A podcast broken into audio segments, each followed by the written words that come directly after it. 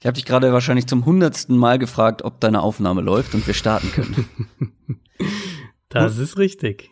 Hundertste Folge. Hundertste Folge Downset Talk. Gab viele Momente, so, die wir erlebt haben. Ich meine, wir haben fast jede Woche, seit fast 100 Wochen ungefähr, es waren am Ende mehr als 100 Wochen, aber fast jede Woche haben wir uns hier einmal die Woche zusammengefunden, digital und miteinander gesprochen. Manchmal ja sogar ja. Äh, im Real Life, manchmal analog mhm. saßen wir nebeneinander. Mhm. Zweimal, nee, zweimal, oder? Glaube ich. Zweimal? Nur? Einmal war ich bei dir in, in Hamburg und einmal waren wir in München, oder? Ja, und dann waren wir ja noch in Berlin. In Berlin waren wir auch noch, stimmt. Und wir waren in. Kassel. Und wir waren in Kassel, das stimmt. Viermal. Guck mal, guck mal. Äh, was war denn so dein Favorite Moment in also 100 ich, Folgen Downset Talk? Ja, ich finde es ja immer, ich finde es immer schwierig aus eigener Perspektive, weil ich weiß nicht, wie es dir geht. Ich ähm, höre zum Beispiel jetzt unsere eigenen Folgen nicht dann noch mal irgendwie komplett an, so, sondern ich äh, achte vielleicht was irgendwas im Kopf, was ich mir dann noch mal anhöre ähm, und und habe irgendwie einen bestimmten Part, auf den ich noch mal achten wollte. Aber ich habe jetzt vor dieser Folge noch mal die erste Folge, also die erste Folge reingehört, so die, die, die, ähm, genau, und, und da, war, da waren wir, glaube ich, beide ganz, ganz aufgeregt. Also ich war ja, ziemlich nervös und sehr angespannt. Total, total, und man merkt es auch bei uns beiden ja, wie wir noch so ein bisschen, ja, so ein bisschen schwimmen, so ein bisschen äh. wissen nicht so richtig, wo das hingeht. Wir hatten natürlich auch noch nicht so wirklich, ich meine, wir hatten vorher ein paar Mal telefoniert und, und viel hin und her geschrieben, aber wir hatten jetzt ja noch nicht irgendwie eine, eine Chemie untereinander oder Überhaupt so. Nicht. Ähm, und, und alles so ein bisschen ins Blaue hinein. Ähm, aber ich fand's irgendwie, die, also diese erste Folge, das ist volles Klischee, aber so diese erste Folge fand ich, ähm, ist mir auch irgendwie am meisten in Erinnerung geblieben. Ich weiß noch genau, was wir da gemacht haben. Ich wusste vorher auch noch ganz genau, was wir da gemacht haben. Mhm. Ähm, ich, ich, weiß noch genau, wie ich, wie ich das irgendwie vorbereitet habe und, und äh, wie du mir erstmal erklären musstest, wie musstest, wie ich mir eine Tonspur aufzeichne und, und diese, alles, was dazu dazugehört. Ähm, nee, deswegen, Einmal die digitalen Basics, die technischen Basics. Genau. Ja. Genau, nee, deswegen für mich ist es wirklich, ähm, und es gab viele coole Sachen. Ich meine, allein was du gerade angesprochen hast, mit wo wir auch schon dann waren und und und vor Ort Sachen gemacht haben. Ähm, aber so diese erste Folge ist schon irgendwie das, was mir am meisten im, im Kopf geblieben ist. Ja, ich habe auch nicht so diesen einen Moment, wo ich sage, ja, dit war, dit war legendär. So, aber ich fand jetzt tatsächlich vor kurzem diese diese Retro Bowl Geschichte war wieder so ein Moment, wo man gemerkt Die hat, Alter, uns immer noch, ne?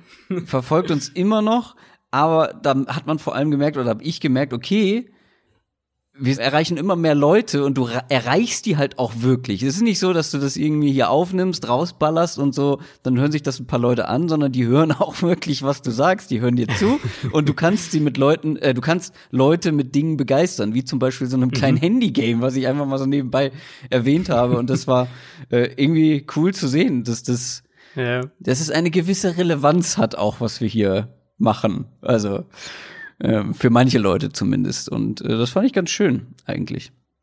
Ja, ich hatte das auch überhaupt nicht, ähm, überhaupt nicht erwartet. Ich glaube, wir haben das ja nie, wir haben das ja nie on air gesagt, dass das gar nicht unser ursprüngliches Intro war, ähm, sondern wir wir hatten eigentlich was anderes, quasi so im Flow halt was anderes gemacht ja. und haben es dann aber nachträglich nochmal noch mal geändert, weil wir nicht zufrieden damit waren und haben es äh, was wir noch nie gemacht haben, was, was wir noch, noch nie gemacht noch haben, nie noch nie gemacht hatten. Wir haben uns dann noch, wir hatten eigentlich schon ähm, schon schon das Gespräch quasi beendet und alles und dann haben wir gesagt, komm, wir machen es noch mal, haben uns noch mal kurz zusammenge äh, telefoniert und. Und äh, wenn wir keinen so richtigen Downset Talk Moment hatten aus den vergangenen 99 Folgen, vielleicht habt ihr ja welche, könnt ihr uns gerne auf irgendwelchen Plattformen schreiben, wo man uns erreichen kann. Aber so, zur hundertsten Folge das längste Intro.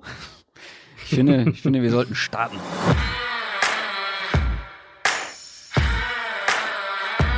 Down, Set, Talk. Der Football Podcast mit Adrian Franke und Christoph Kröger.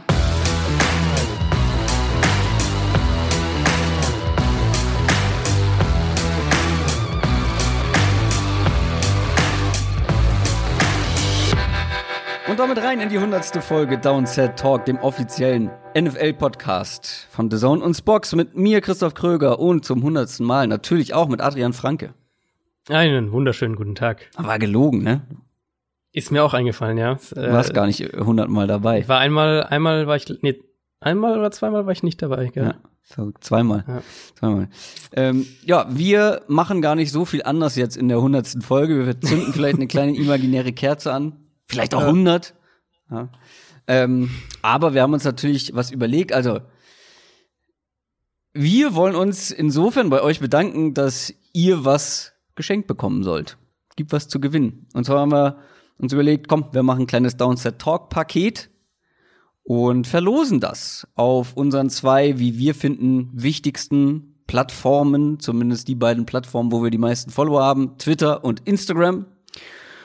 Und wie bekommt man was, Adrian? Genau, ich fange mal mit, mit Twitter an. Ähm, wir haben uns überlegt, wir, also wir posten ja jede Folge als äh, quasi ganz normal als Folgenlink. Äh, wer uns auf Twitter folgt, kennt es ja. Wenn es da nicht folgt, der sollte das schnellstmöglich noch machen. Und ähm, die Idee so und die Idee dahinter äh, ist einfach die den ähm, Post, den wir da absetzen, mit Kommentar retweeten, also nicht einfach retweeten, sondern mit Kommentar retweeten und mit dem Hashtag DST100, Downset Talk 100. Ähm, dann wählen wir unter diesem, diesem Hashtag jeweils, wählen wir dann einen Gewinner aus und dann äh, Instagram darfst du gerne übernehmen. Ja, Insta das ist so, wie wir das auch tatsächlich aufgeteilt haben. Ne? Du bist eher für Twitter zuständig, mhm. ich eher für Instagram. Ja. Was ihr machen müsst, ist einfach irgendwas zur aktuellen Folge, sei es ein Screenshot, wie ihr die Folge hört bei Spotify oder sonst wo, als Instagram Story posten, uns verlinken, ganz wichtig, weil sonst sehen wir das höchstwahrscheinlich nicht. Und dann werden wir unter allen, die da mitmachen, sowohl bei Twitter als auch bei Instagram, je einen Gewinner oder eine Gewinnerin auslosen. Und die bekommen, wie gesagt, ein kleines Downset Talk Paket, ein T-Shirt, mhm. eine Tasse. Wir haben nämlich auch Merch, ja. Das ist auch so eine Sache, die sich in 100 Folgen Downset Talk entwickelt hat. Stimmt, wir haben Merch. Ja. downsettalk.de slash shop.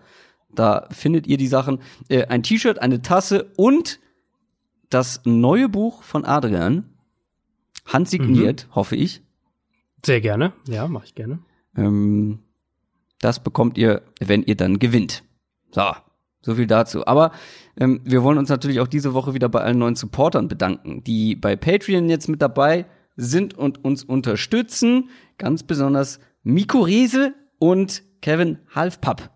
Der eine ist mit 10, der andere mit 20 Dollar pro Monat mit dabei. Vielen, vielen Dank. Und es sind wirklich einige dazugekommen diese Woche, weil wir haben am Wochenende eine Bonusfolge zusammen aufgenommen. Und zwar haben wir unsere Downset Talk Awards für das vergangene Jahr verliehen, haben damit sozusagen einen Haken an die NFL-Saison gemacht. Da haben wir so schöne Sachen besprochen wie wer, welches Team hatte die beste Rookie-Klasse? Des Jahres. Oder es gab einen Adrian Franke Award. Es gab einen Christoph Kröger Award. Und wenn ihr euch jetzt fragt, was soll das denn sein, dann solltet ihr euch diese Bonusfolge bei Patreon anhören. Kann ich nur empfehlen. Und wenn ihr wissen wollt, was in der vergangenen Woche rund um die NFL passiert ist, dann kommt jetzt, kommt jetzt das richtige Segment, nämlich die News. News aus der NFL. Das, was wir schon mehrere Wochen lang geahnt haben, ist jetzt bestätigt worden, denn die Los Angeles Chargers trennen sich oder gehen getrennte Wege mit Philip Rivers. Und haben in einem Statement gesagt, dass es ähm, für beide Seiten der beste Weg ist, sich zu trennen und so weiter und so fort. Äh, ich fand es irgendwie so, so wie das jetzt ja alles ablief, insgesamt fand ich es sehr sehr unzeremoniell irgendwie, nicht so richtig passend. Ähm, ich meine, der war 14 Jahre lang der Starting Quarterback für diese Franchise, der hat nie ein Spiel verpasst. Der hat in den Playoffs mit einem Kreuzbandriss gespielt. Der war die prägende Chargers-Figur der letzten 20 ja. Jahre und auch darüber hinaus so, neben einem Antonio Gates und Daniel Tomlinson, solche Spieler noch, aber also ich sag mal so, andere Franchises regeln das, regeln das glaube ich, mit mehr Stil. Ähm, Rivers selbst hat gesagt, dass er noch spielen will, dass er auch noch die, die Leidenschaft hat und alles, dass er noch, noch spielen kann und so weiter. Also ich denke nicht, dass er zurücktritt, aber er hat auch gesagt, und ähm, das war alles in einem, in einem Gespräch mit der LA Times, er hat auch gesagt, dass er maximal noch zwei Jahre spielen will. Also wir reden von dieser klassischen Übergangslösung. Er sieht es auch selbst genau so. Hat also keine Pläne, bis 45 zu spielen oder sowas wie, ähm, wie Brady. Und das wird er wird auf jeden Fall, er ist jetzt der erste Name, bei dem wir jetzt wissen, dass er wirklich auch auf den, auf den Markt sein wird. Ähm, bei, bei den ganzen anderen Kandidaten wie Brady, wie Breeze, mhm. wie Bridgewater, wie Tannehill und so weiter, da wissen wir es ja noch nicht sicher. Äh, bei Rivers wissen wir es jetzt und das wird so die erste wirklich interessante Personalie sein, weil ich glaube schon, dass der in sehr guten Umständen noch mal eine gute Saison spielen kann. Ähm, aber wir haben halt auch wirklich letztes Jahr schon den Abwärtstrend gesehen. Das heißt, äh, wird auch aus finanzieller Sicht interessant sein. Wie viel, wie viel zahlst du dann so einem Philip Rivers? Mhm. War das jetzt eine Frage an mich, die ich beantworten soll oder so? Eher rhetorisch. Raum also, gestellt. ich glaube nicht, ohne, ohne dir zu nahe zu treten, ich glaube, du kannst sie, ich kann sie auch nicht beantworten. Nee, nee. Ähm, Deswegen ist, war ich etwas überrascht. Ist so, also ja, ist halt letztlich die Frage, wie, wie viel, ähm, was sieht man noch in ihm, was, was, was glaubt man, was er noch im Tank hat und ähm, wie ist das eigene Team aufgestellt? Also so die, die klassische, das klassische Beispiel jetzt, oder was sehr oft genannt wird, das Beispiel, sind ja die Colts und ähm, die haben viel in Position, dass man sagen könnte, die, die können jetzt angreifen. Aber wir sprechen später noch über die Colts. Wir sprechen später auch noch über die Colts, aber ähm, du musst halt dann trotzdem bereit sein, vermutlich, sagen wir mal, mindestens 40, 50 Millionen Dollar garantiert hinzulegen über die zwei Jahre. Und dann ist eben wieder die Frage, ob du das machen willst. Rhetorische Frage. Ja, Absolut. Äh, wir sprechen sowohl über die Colts als auch über die Chargers später noch, weil ich habe gar nicht, ich habe mal wieder vergessen zu erzählen, was wir heute denn hauptsächlich in der Folge vorhaben. Wir sprechen über die Team Needs vor der Offseason, also wo könnten die Teams sich verbessern? Und zwar heute in der AFC Edition, also diese beiden Teams sind mit dabei, genauso wie die Cleveland Browns. Die haben auch für, für, für Schlagzeilen gesorgt, beziehungsweise die NFL mit einem Browns-Spieler, Miles Garrett. Der war ja die komplette Saison nach seinem Helmschlag im Steelers-Spiel gesperrt. Und mhm. da hieß es erst mindestens bis zum Ende der Saison. Und dann sollte entschieden werden, ab wann er wieder ran darf. Und er darf in Woche eins in der kommenden Saison wieder aufs Feld. Und also ehrlicherweise, ich habe das nie so richtig als äh, zweifelhaft angesehen, dass er im Laufe der Offseason da wieder, wieder ähm, spielberechtigt sein wird, dass er spielen darf zum Anfang der Saison. Klar, unbestimmte, auf unbestimmte Zeit gesperrt und so weiter, deswegen musste er sich jetzt mit Roger Goodell treffen und, und ähm, dieses Reinstatement eben beantragen. Aber mich hätte es schon extrem gewundert, wenn die Miles Garrett noch zum Start der kommenden Saison gesperrt hätten. Und es ist ja irgendwo aus, aus, aus, aus Mediensicht ähm, oder aus Umgang mit den Mediensicht, aus Umgang mit der Öffentlichkeit Sicht ist es ja irgendwo auch clever. Weil du hattest halt diese Sperre auf unbestimmte Zeit damals, als das Thema halt natürlich extrem hitzig auch diskutiert wurde, jeder darüber gesprochen hat mm, und hätte die Liga ihn von vornherein eben in Anführungszeichen nur bis Saisonende gesperrt, dann hätte es garantiert dafür jede Menge Kritik gegeben, eben so in der Richtung, dass, dass es zu wenig ist, dass man ihn länger sperren müsste. Und halt jetzt, wo sich alle Gemüter beruhigt haben, hast du ihn auf unbestimmte Zeit erstmal gesperrt ähm, und, und dann muss er nochmal zum Commissioner und sich treffen und bla bla bla. Und jetzt wird es, glaube ich, kaum jemand an die große Glocke hängen, dass er letztlich ja wirklich nur eben diese Spiele bis Saisonende bekommen hat. Sechs Spiele waren es ja, glaube ich, dann ne, insgesamt. Ähm, wenn man bedenkt, dass er halt mit seinem Helm auf den Kopf des Gegen von einem Gegenspieler schlagen wollte. Und ich, ich bleib dabei. Ich hätte ihm noch ein, zwei Spiele zum Saisonstart gegeben. Ja. Äh, auch äh, einfach, um auch irgendwie ansatzweise vergleichbares Strafmaß halbwegs zu wahren. Weil jetzt, also die, das Verhältnis passt halt einfach mal wieder nicht zu anderen Strafen, wo halt Spieler für ja, vier absolut. Spiele gesperrt werden. ähm, und, und du hast halt jetzt diese Sperre hier, das, ja. das passt halt auch einfach nicht zusammen. Aber wie gesagt, ich glaube, das war, das war von Anfang an unrealistisch, dass sowas passiert. Und sei es nur, weil die Liga vielleicht dieses Fass nicht nochmal neu aufmachen musste. Weil klar, wenn jetzt nochmal zwei Spiele gesperrt worden wäre, äh, dann, dann ist das Thema über den Sommer nochmal im Gespräch und dann ist es zum Saisonstart im Gespräch und so ist sicher auch ein Teil ähm, der Hoffnung von, von, der, von der öffentlichen, von den Offiziellen aus, ähm, dass sie, dass dieses Thema halt dann ja. kein Thema mehr ist im September. Ja, du hast genau den Punkt angesprochen, der mich auch immer wieder stört dieses nicht nachvollziehbare Strafmaß bei mhm. allen möglichen Dingen. Du hast es gesagt, diese vier Spiele äh, kriegst du, wenn du äh, die Bälle nicht richtig aufpumpst, was bis heute, glaube ich, nie bewiesen oder widerlegt werden konnte. Also für eine nicht bewiesene Sache und für jemanden, der ähm, ja vor vielen laufenden Kameras, vor einem Millionenpublikum auf dem Spielfeld einem Gegner seinen oder einen Helm gegen den Kopf schlagen will, kriegst du zwei Spiele mehr jetzt unterm Strich. Waren sechs, mhm. oder? Bist ich, du auch ich, der Meinung, ne? Ja, ich bin mir ziemlich sicher, es waren sechs. Ja. Und das ist halt irgendwie so, oh, wie gewichtest du welche Strafe? Ähm, wie gewichtest du Dinge, die auf dem Platz passieren, die neben dem Platz passieren, die im Privatleben passieren? Das ist alles so schwierig nachzuvollziehen. Ähm, aber wie du habe ich jetzt auch nicht wirklich damit gerechnet, dass er jetzt noch, also vielleicht ein, zwei Spiele, das hätte ich mir schon durchaus vorstellen können, aber dass der jetzt noch mal irgendwie eine komplette oder eine halbe Saison gesperrt wird, stand mhm. für mich auch ehrlich gesagt nicht so wirklich im Raum. Dann kommen wir zu den Panthers. Und du hast hier in unsere News-Notizen geschrieben, Panthers-Bosse vielsagend, nichtssagend bezüglich hm. Cam Newton. Ja, was ja. haben sie denn nun gesagt und was haben sie nicht gesagt? Ja, was haben sie nicht gesagt vor allem? Ähm, war interessant, weil jetzt der Owner und der GM gesprochen haben die letzten Tage. Also David Tepper, der, der Teambesitzer, hat gesagt, dass erstmal so dieses, dass viel passieren kann und dass auch viel oder dass alles davon abhängt, ob, äh, ob Cam gesund ist. Und das hat er jetzt auch schon einige Male gesagt. Nur das Problem damit könnte halt sein, dass die Panthers bis zum Start der Free Agency gar nicht so zu 100 Prozent wissen, ob Cam gesund ist und, und wie die Prognose genau aussieht und ähm, was er mit dem Ball machen kann, wie er sprinten kann, all diese Sachen. Das heißt, das ist erstmal eine gute Antwort, um sich rauszumanövrieren, um jetzt keine Antwort geben zu müssen quasi. Aber es ist halt auch vor allem das, eine ne, ne gute äh, Ablenkungstaktik quasi, weil sie die Entscheidung vermutlich dann an irgendeinem Punkt über die nächsten vier Wochen treffen müssen, ohne dass sie halt sicher wissen, wie wie es mit wie es um Cams Gesundheit steht und äh, ohne dass sie ihn jetzt sehen in dem Sinne, wie er übers Feld sprintet und wie das alles schon wieder funktioniert. Und dann Marty Herney, der GM, hat in einem in einem Gespräch mit der Associated Press mehrere Fragen bezüglich Cams Zukunft nicht beantworten wollen, ähm, wollte sich auch nicht zu Cam Newtons Aussage äußern, weil der hatte ja während der Super Bowl Woche mehrfach oder hat, hat während der Super Bowl Woche gesagt, dass er sich definitiv 2020 in Carolina sieht.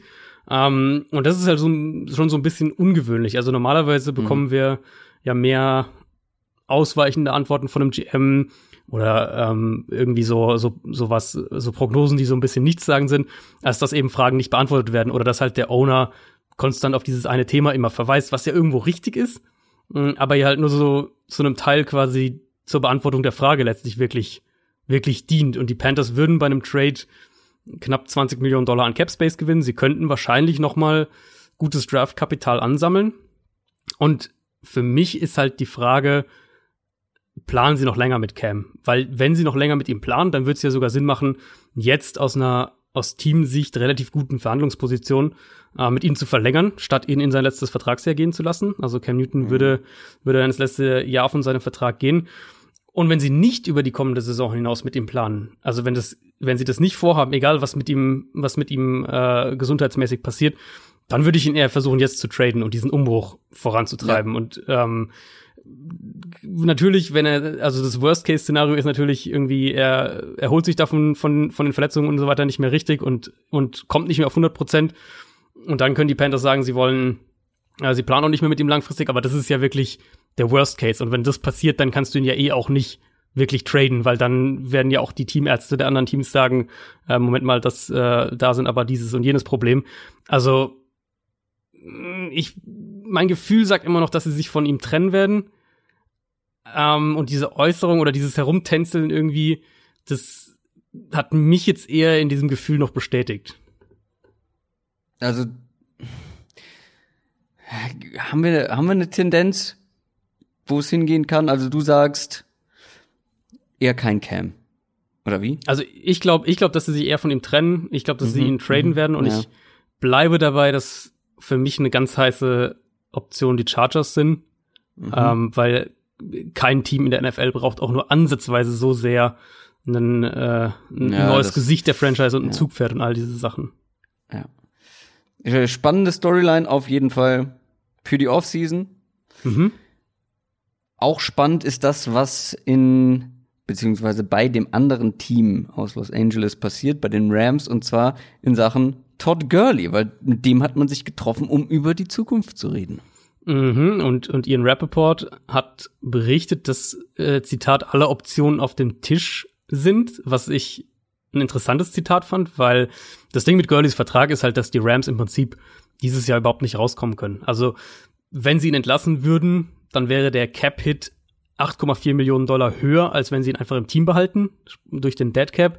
Mhm. Ähm, also um diese, diese 17, 17,2 Millionen Dollar mit denen er für, für 2020 in den, in den Rams Büchern steht, da werden sie kaum drum kommen. Ähm, da müssten sie ihn schon traden und dann könnten sie ein bisschen was einsparen, aber kein Team wird halt für Gurley mit diesem Vertrag traden. Sprich, da müssten die Rams vorher vermutlich was umstrukturieren, um dann doch wieder einen höheren Deadcap, Deadcap ähm, zu schlucken, wenn sie ihn traden. Und da sind wir dann auch wieder bei diesen Off-Season-Geschichten, ist auch wieder so ein, so ein übergreifendes Thema. Ähm, es gibt ja diverse Running Back-Gerüchte gerade. Es gibt Gerüchte, dass Arizona David Johnson loswerden will. Es gibt Gerüchte, dass die Falcons Devonta Freeman cutten. Jetzt diese Gurley-Geschichte. Ähm, Derrick Henry, klar, als der große Free Agent-Name. Joe Mixon will einen neuen Vertrag. Saquon Barkley ist bald an der Reihe. Also wird interessant sein, wie diese, diese Verträge, Gurley, David Johnson, ähm, je nachdem, wie sich das in Dallas entwickelt, mit, mit dem Dak Prescott-Vertrag, der halt viel schwieriger dadurch wird, dass sie Sieg Elliott zuerst gehalten haben, wird auch interessant sein, wie sich das weiterentwickelt. Das Thema hatten wir jetzt schon ein, zwei Mal. Ähm, aber generell, und da kommen wir gleich auch noch mal äh, mit dem anderen Namen dazu, äh, die, die, die Rams Offseason und die Rams Ausrichtung so aus, aus Kaderplanungsperspektive wird sehr, sehr interessant sein für, für dieses Jahr und dann für nächstes Jahr. Ich überlege gerade, wen du meinst. Äh, aber jetzt nicht bei den Rams, weil über die Rams sprechen wir heute nie nochmal. Nee, aber in den News. Über die Rams, ja, ach so. Ähm, es über gibt die sprechen. News. Ja, ich dachte, ich war gerade bei Running Backs und dachte, Moment, über welcher, was, was kommt da jetzt noch? Äh, wir bleiben bei den Rams und kommen zu Eric Weddle. Mhm. Der Safety ist mit 35 Jahren zurückgetreten. Genau, war immer noch ein, ein guter Safety letztes Jahr, ähm, auch wenn er nicht mehr an diese, an diese Ravens Zeiten oder auch natürlich seine besten Chargers Zeiten rankam. Ähm, geht immer noch auf einem Level, wo er definitiv noch hätte spielen können. Und ich vermute, dass die Rams mit, mit John Johnson und Taylor Rapp als neues Safety-Duo dann in die Saison gehen werden und sich eher dahinter noch Kadertiefe holen. Aber das ist, führt dann alles wieder so zurück zu diesem Rams-Kaderplanungspunkt generell. Und, und wir reden ja dann nächste Woche noch im Detail äh, über die Rams, aber so aus finanzieller Sicht betrachtet, Goff und Gurley werden halt jetzt so richtig teuer. teuer. Ähm, Jalen Ramsey muss bezahlt werden. Selbst ohne den, den neuen Ramsey-Vertrag, der sehr, sehr sicher kommen wird, haben sie jetzt schon vier Spieler, die jeweils einen individuellen Capit von mindestens 16,8 Millionen Dollar haben. Goff hat Stand heute den höchsten Capit aller Spieler in der NFL für die kommende Saison mit 36 Millionen Dollar. Also Rams Kaderplanung wird sehr interessant, weil es jetzt halt deutlich schwieriger wird. Die kommen halt jetzt in die Phase, wo sie diese ganzen Spieler, die dann halt zum Teil noch echt günstig waren, bezahlen mussten und äh, zum Teil das ja noch so ein bisschen rauszögern konnten mit den Verträgen, die dann halt ein bisschen später erst greifen. Aber ähm, jetzt beginnt halt die Phase, wo du gut sein musst im Draften, gut sein musst darin, günstige Spieler über Free Agency, über vielleicht Trades zu finden und ähm, hm. mehr Umbruch auch ins Team kommt, einfach weil du viele Spieler hast, die eben einen hohen Prozentteil des Caps für sich beanspruchen. Ja. Und wie die Teams ihre Kader in der kommenden Offseason umbauen, äh, ausbauen oder sonst wie irgendwie verändern können, darauf gucken wir jetzt. NFL Preview. Wir gucken, wo der Schuh drückt bei den einzelnen Teams. Die Team Needs heute in der AFC Edition. Also wir haben jetzt die Free Agency, die vor uns steht, dann natürlich den Draft. Das sind so die beiden Möglichkeiten, um sein Team grundlegend zu verbessern, zu verändern, wie auch immer. So, und in den nächsten Wochen ähm, sprechen wir dann hier im Podcast über die Spieler. Also wir gucken an, wer, wer ist auf dem Markt als Free Agents, welche Spieler kommen aus dem College in den Draft, wer sind da so die interessantesten Kandidaten. Aber vorher wollen wir gucken, was brauchen die Teams eigentlich, beziehungsweise auf welchen Positionen sollten sie sich verbessern, was sind die Schwachstellen? Wie gesagt, also wir sprechen heute über die AFC und fangen an mit der AFC East. Ich habe das Ganze jetzt so sortiert, äh, quasi nach Abschneiden der letzten Saison. Der mhm. Beste zuerst oder das Ach, Beste. Habe ich genauso gemacht. Ach toll, guck mal. Wir denken schon gleich in der Vorbereitung. Ist das nicht schön? Ähm, die New England Patriots sind Erster geworden in der AFC East. Surprise. Und das war jetzt nicht die Saison, die man bei den Patriots sich irgendwie erhofft hat. War auch ein bisschen ungewohnt, ne? So früh raus in den Playoffs. Mhm. Äh, überhaupt, dass man in die Wildcard-Runde muss. Das war alles ganz ungewohnt, aber das lag natürlich auch daran, dass es Schwachstellen in diesem Team gab. Die waren für viele ersichtlich. Aber was man natürlich vorher klären muss aus Patriots Sicht, ist die Quarterback-Position. Also wir haben oft jetzt schon drüber gesprochen. Tom Bradys Vertrag läuft aus. Er will auf mhm. jeden Fall weitermachen. Aber ob er bei den Patriots weitermachen wird, ist noch offen. So, aber das ist ja, es ist jetzt kein richtiger Need, aber sagen wir mal, wenn Tom Brady sagt, nö, ich habe keine Lust mehr auf die Patriots, ich will mich mhm. woanders nochmal beweisen, dann ist das natürlich Team Need Nummer eins für die Patriots. Ja, und die ganze Dynamik wird ja extrem spannend sein, weil wir wissen, dass Robert Kraft, der Teambesitzer, der will Brady definitiv behalten. Ähm, was wir nicht wissen, ist, was Belichick will. Das ist halt so die, die, wahrscheinlich auch der Knackpunkt, könnte ich mir vorstellen, weil ich glaube, ähm, wenn, ich glaube, wenn Belichick grünes Licht gibt und wenn Belichick sagt, wirklich sagt, er will nochmal mit Brady angreifen und dann halt auch die entsprechenden Entscheidungen getroffen werden. Also ähm, wir hatten das ja mal schon thematisiert.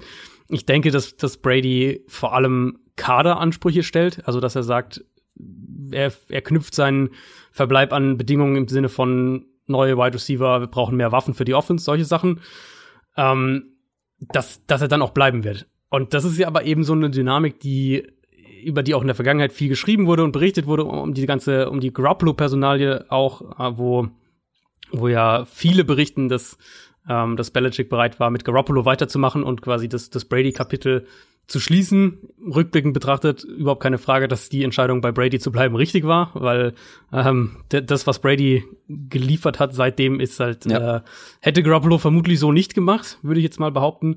Ähm, und jetzt ist es ja aber eben so ein Knackpunkt. Und ich glaube nicht, dass es Brady so sehr ums, um den finanziellen Aspekt geht. Ähm, ich glaube schon, dass er ja die, die letzten Jahre auch, auch nicht so. Also äh, hat ja, glaube ich, schon manchmal gesagt, okay, ja. äh, ich muss jetzt nicht der allerteuerste Quarterback genau. der Liga mhm. sein. Ich habe lieber ein solides, gutes Team um mich rum oder ein besseres Team. Genau, und ich meine, bei Brady gibt es natürlich auch immer äh, diverse andere Einkommensflüsse noch, die da mit reinkommen. Ähm, auch, auch in Teamzusammenhang und auch mit Merchandise und mit, mit äh, seinen ganzen anderen Projekten, die er da noch so hat. Aber ich glaube halt auch schon umgekehrt, dass er die Wertschätzung haben will. Also ich mhm. denke, dass er, wenn er sich irgendwas, sich jetzt irgendeine Zahl im Kopf hat und, und die sagt, die, das ist die Zahl, zu der ich kommen will, oder das ist die Zahl, wo ich, die ich gerne hätte und vielleicht auch gewisse Garantien über zwei Jahre halt und nicht nur über ein Jahr, solche Sachen, dann, das glaube ich halt schon, dass er das dann haben will. Und ja, es gibt jetzt schon, ähm, wir haben jetzt Mitte Februar, im Prinzip ist es ab jetzt ein Monat ungefähr, ja, das Fenster, wo eine Entscheidung fallen muss. Und es gibt jetzt schon natürlich diverse Gerüchte in, in beide Richtungen und viele, ähm, die ja. so alles nahelegen. Er war um, ja auch ähm, schon gefühlt bei jedem Team medial, genau. was irgendwie ja. vielleicht ein Quarterback gebrauchen könnte. Ja, Raiders äh, werden schon genannt und so weiter. Ja, Chargers natürlich auch. Ähm, Buccaneers ja mittlerweile auch. Ich bin extrem gespannt. Ich bin weiterhin der Meinung, dass es für beide Seiten eigentlich keine, kurzfristig keine bessere Lösung gibt. Ich glaube, Brady könnte zu keinem Team kommen, wo er eine bessere Chance hätte zu gewinnen, ähm, vorausgesetzt die Offense wird verbessert. Und ich glaube, die Patriots würden keinen Quarterback finden, mit dem sie kurzfristig mehr Erfolg hätten. Genau, das ist, das ja. ist mein Punkt. Ja. Du findest aktuell, glaube ich, niemanden, der dir so viel mehr gibt eben als Tom Brady. Mhm. Ähm, also, woher? Im Draft wirst du, glaube ich, an ihrer Position, außer sie versuchen wirklich ganz weit nach vorne zu, zu kommen, ähm, irgendwie äh, wirst du niemanden, glaube ich, mehr an der Position finden, der dir direkt hilft. Mhm. Du müsstest das mit irgendeinem Veteran kompensieren. Ähm, ja, vielleicht. Ich bin sehr gespannt. Also das wird so die die ähm, haben wir ja drüber gesprochen, eine der spannendsten Storylines in der Offseason sein. Aber du hast es gerade schon angesprochen. Er wird seinen Vertrag dann voraussichtlich an offensive Waffen knüpfen und das steht bei mir in meiner Liste auf Platz zwei. Offensive ja. Waffen, vor allem Outside Receiver und Tight End. Ja, kann man, also ist bei mir ganz genauso. Outside Receiver, sie haben mehr als genügend Waffen im Slot oder fürs Underneath Passing Game mit, ja. mit Edelman, mit Sanu, der ja auch noch da ist, mit äh, Keel Harry, den sie letztes Jahr gedraftet haben. Die brauchen halt wirklich einen klassischen Ex Nummer eins Receiver. Das, was halt Josh Gordon hätte sein können, sollen, wie auch immer. Ähm, das ich würde aber trotzdem, ich würde aber trotzdem nicht den Fehler machen und Kiel Harry jetzt irgendwie schon abschreiben, nachdem er jetzt nicht die nee, beste Rookie-Saison gespielt hat. Hat auch hatte ja auch viel mit Verletzungen zu kämpfen. Mhm. Ähm, in so einer Offense wie die Patriots sagst du ja auch immer wieder, muss man erstmal reinkommen. Ist für für junge Spieler ganz ganz schwierig, gerade für junge Receiver. Ja. Ähm, der wird auf jeden Fall noch einen Schritt machen. Wie groß dieser Schritt am Ende sein wird, wissen wir alle nicht, aber ich glaube, da können wir schon noch mehr erwarten in der Zukunft, aber trotzdem, es fehlt halt diese, dieser klassische, dominante Outside Receiver.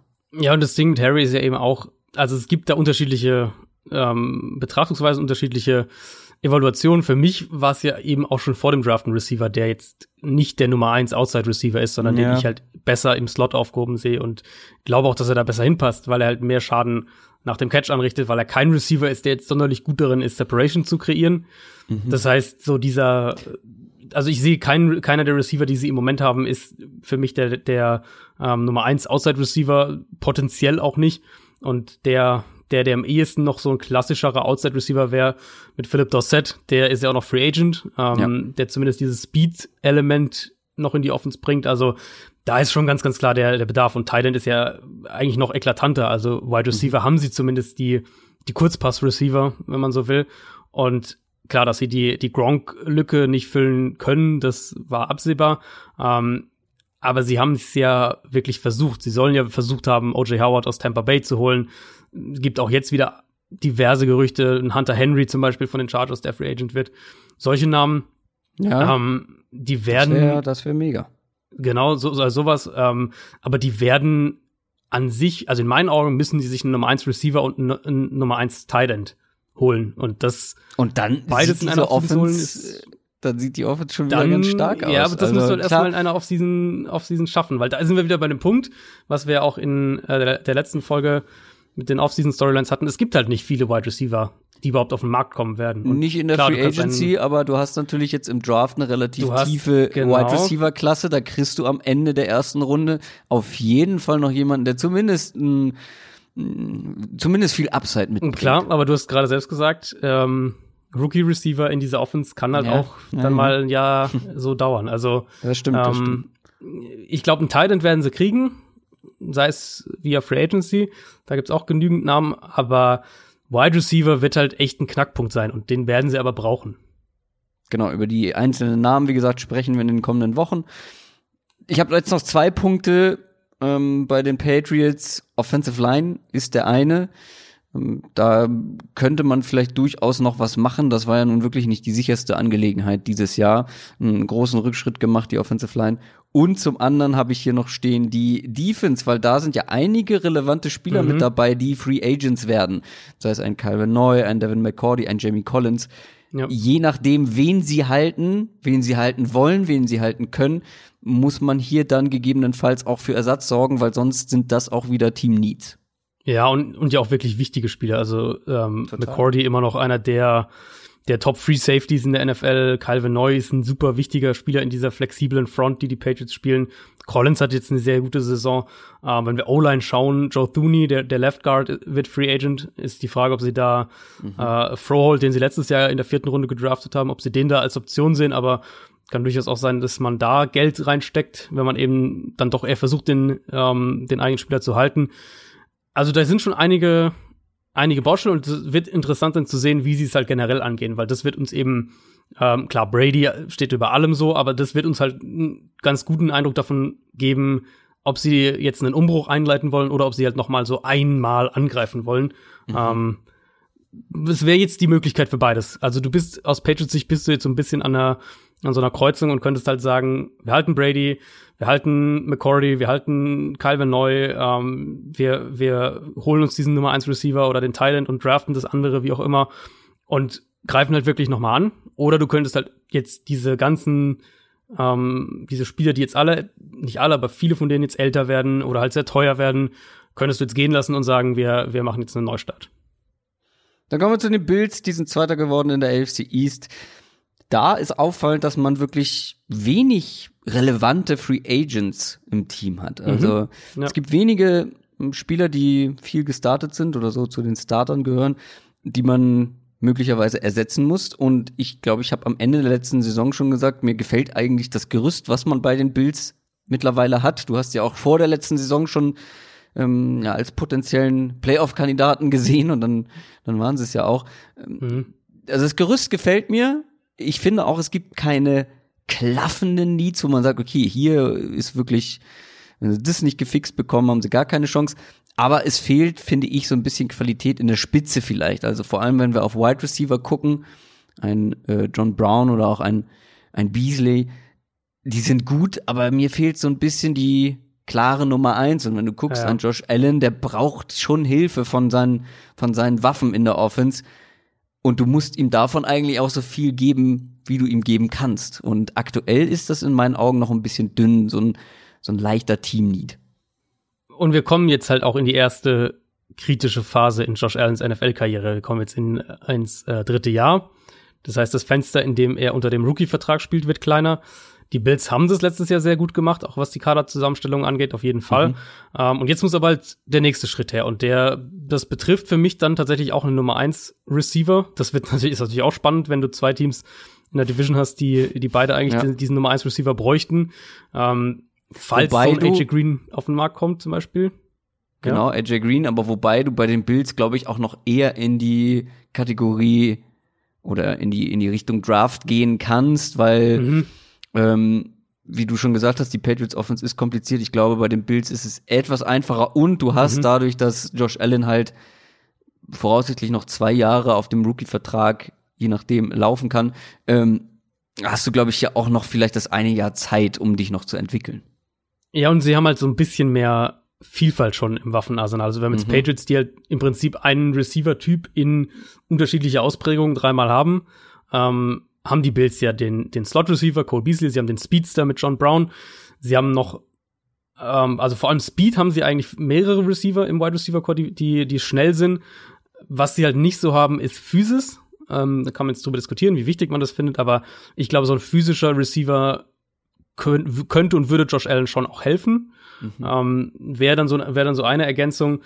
Tight Ends haben sie ein paar, aber jetzt auch keine, die dich vom Hocker hauen. Ähm, haben da auch noch, äh, haben da ja auch letztes Jahr Dawson Knox gedraftet in der dritten Ja, Runde. bin, der hat sich Genau, eigentlich ganz gut auch- gemacht für sein erstes Jahr, Ja. für einen Drittrunden Ja, Tight End. Mm, Ist auf jeden Fall einer, der vor allem im Receiving Game, glaube ich, eine, eine Rolle Mhm. auch in den kommenden Jahren spielen kann. Ja, denke ich auch. Also ich habe mir Wide Receiver zwar auch als erstes aufgeschrieben, Mhm. ähm, aber mehr so 1A, 1B und habe dann als 1B die, die, die Pass Rusher. Witzig. Also, ich habe es genau. das also ist- ich habe zwar nicht 1A, 1B genannt, aber ich habe bei beiden so, okay, das ist jetzt nicht ganz klar Team Need Nummer eins. Mhm. Und auf zwei habe ich auch den Pass Rush. Ich meine, ja. mit Jack Lawson wird auch dein drittbester Pass Rusher oder ist dein drittbester Pass Rusher Free Agent und generell kann man da glaube ich noch ein bisschen mehr ja, ein bisschen mehr Gefahr ausstrahlen von dieser Position aus. Ja, sie haben halt Jerry Hughes und Trent Murphy, die sind okay, ähm, aber sind halt beides eher Nummer zwei Rusher, würde ich jetzt so sagen. Ed Oliver sieht sehr, ähm, sehr, sehr vielversprechend aus, so, den mochten wir ja auch beide sehr vor dem Draft. Aber ich glaube, äh, und da sind wir wieder bei dem Thema, wie schwer es eben ist, defensiv ein hohes Level über mehrere Jahre zu halten. Ich glaube, um defensiv überhaupt dieses Level halten zu können, was sie ja letztes Jahr hatten, was ja sehr, sehr hoch war, ähm, brauchen sie diesen dominanten Pass-Rusher noch, weil die Bills sind ja auch kein, kein Team, was jetzt wahnsinnig viel blitzt, ähm, machen das schon auch, aber sind jetzt nicht so, so Ravens-mäßig, auch wenn sie eine sehr, sehr gute Secondary haben.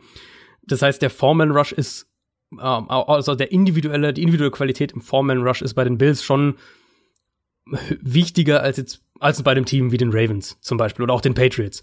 Und deswegen, äh, Shaq Lawson hatte die drittmeisten Quarterback-Pressures für die Bills äh, diese Saison, war was, was äh, Effizienz im Pass Rush angeht, war es seine beste NFL-Saison bisher. Also er wurde jetzt diesem Erstrunden-Draft-Status wurde er zwar nie gerecht, der war ja ein Erstrunden-Pick, trotzdem war das so dieses, dieses Trio, Trent Murphy, Jerry Hughes, Shaq Lawson, das war halt schon gut so als Trio. Na, jetzt ist eben die Frage, wie viel Geld man Shaq Lawson geben will, ob man ihn halten kann, halten will. Und dann ist halt die Frage, ob man es nicht vielleicht schafft, eine Nummer 1 Pass Rusher irgendwie an Land zu ziehen, um eben Murphy und Hughes eher so als Nummer 2 dann wirklich auch irgendwie in der Rotation zu haben und, und äh, diese Secondary halt auch mehr zu unterstützen, weil ich glaube, dann hat man eine Chance, defensiv einigermaßen auf diesem Level zu bleiben. Und offensiv, um das abzuschließen, Free Agent, Quinton Spain ist eigentlich der Einzige, der so wirklich raussticht, der Left Guard, der Starting Left Guard. Das, das wäre so der eine ähm, angehende Free Agent, den ich als, als, äh, als Spieler noch rausstellen würde. New York Jets haben deutlich mehr Needs und einen Haufen Arbeit vor der Brust. da weiß man eigentlich im Prinzip gar nicht, wo man anfangen soll. Also Offensive Line habe ich hier als erstes stehen. Du hast Mhm. mehrere Free Agents, aber auch qualitativ brauchst du da Upgrades. Ich habe wie immer bei den Jets den Outside Pass Rush, wie Mhm. letztes Jahr auch. Und auch das ist ein bekanntes Thema bei den Jets, die vor allem die Outside Cornerbacks sind auch noch so die Schwachstellen. Also im Prinzip sind wir an dem gleichen Punkt wie letztes Jahr. Und Wide Receiver würde ich sogar auch noch dazu packen. Ähm, nicht nur, weil, Ja. weil Robbie Anderson Gut. Free Agent ist. Äh, und wenn du den nicht halten kannst, dann, dann hast du Jameson Crowder im Slot. Der ist gut, aber ansonsten halt echt Total, nicht viel. Äh, je nachdem, was man, was man sich irgendwie von einem Quincy Inunwa oder so noch erhofft. Aber eigentlich musst du dann auch Wide Receiver, Outside Receiver ähm, investieren. Also du hast erstmal Calvin Beecham ist Free Agent, der Left Tackle. Das war noch der beste Lineman für die Jets letztes Jahr. Das wäre auch vielleicht einer, den man für ein bisschen weniger Geld halten kann als sonst ähm, für Offensive Linemen so üblich ist. Aber also ich habe Offensive Line relativ deutlich als erste Priorität aufgeschrieben, weil es einfach eines der konstanten Ja. Themen mit dieser Jets Offense war. Und, und abgesehen eben von Calvin Beecham Und hatten die eigentlich nichts über Durchschnitt. Und deswegen, deswegen sehe ich da halt schon dringend Bedarf. Plus, wenn man eben auch schaut, wie diese Adam Gaze Offense funktioniert. Und die ist eben sehr darauf angewiesen, dass es eine gute Offensive Line ist. Das haben wir in Miami gesehen, das haben wir jetzt auch mit den Jets gesehen. Diese Spiele, wo, wo die Offensive Line Probleme hatte, wo, wo Gaze dann total auf, auf Screens und, und irgendwie so ein bisschen in sein Steckenhaus reingegangen ist. Also, Sam Darnold braucht eine gute Offensive Line, weil der ist kein Quarterback, der, der sich wahnsinnig leicht damit tut, gegen Pressure zu arbeiten. Adam Gaze braucht eine gute Offensive Line, damit sein, sein, seine Offense funktioniert, damit er wirklich auch das Playbook öffnet. Und im Prinzip Le'Veon haben die Bell Jets braucht auch eine gute Offensive Le'Veon Line. Bell auch eine gute Offensive Line. Ähm, und im Prinzip haben die Jets mehr oder weniger äh, vier oder fünf Fragezeichen, je nachdem, Ja. wie kritisch man die Line bewerten will. Genau. Ja, ich habe es schon angesprochen, äh, Outside Pass Rush. Ähm, ich glaube, da braucht man auch nicht viel zu sagen. Das ist das Thema, was wir letzte Offseason schon hatten, wo sie dann halt Mhm. im Draft auf Kunden Williams gegangen sind.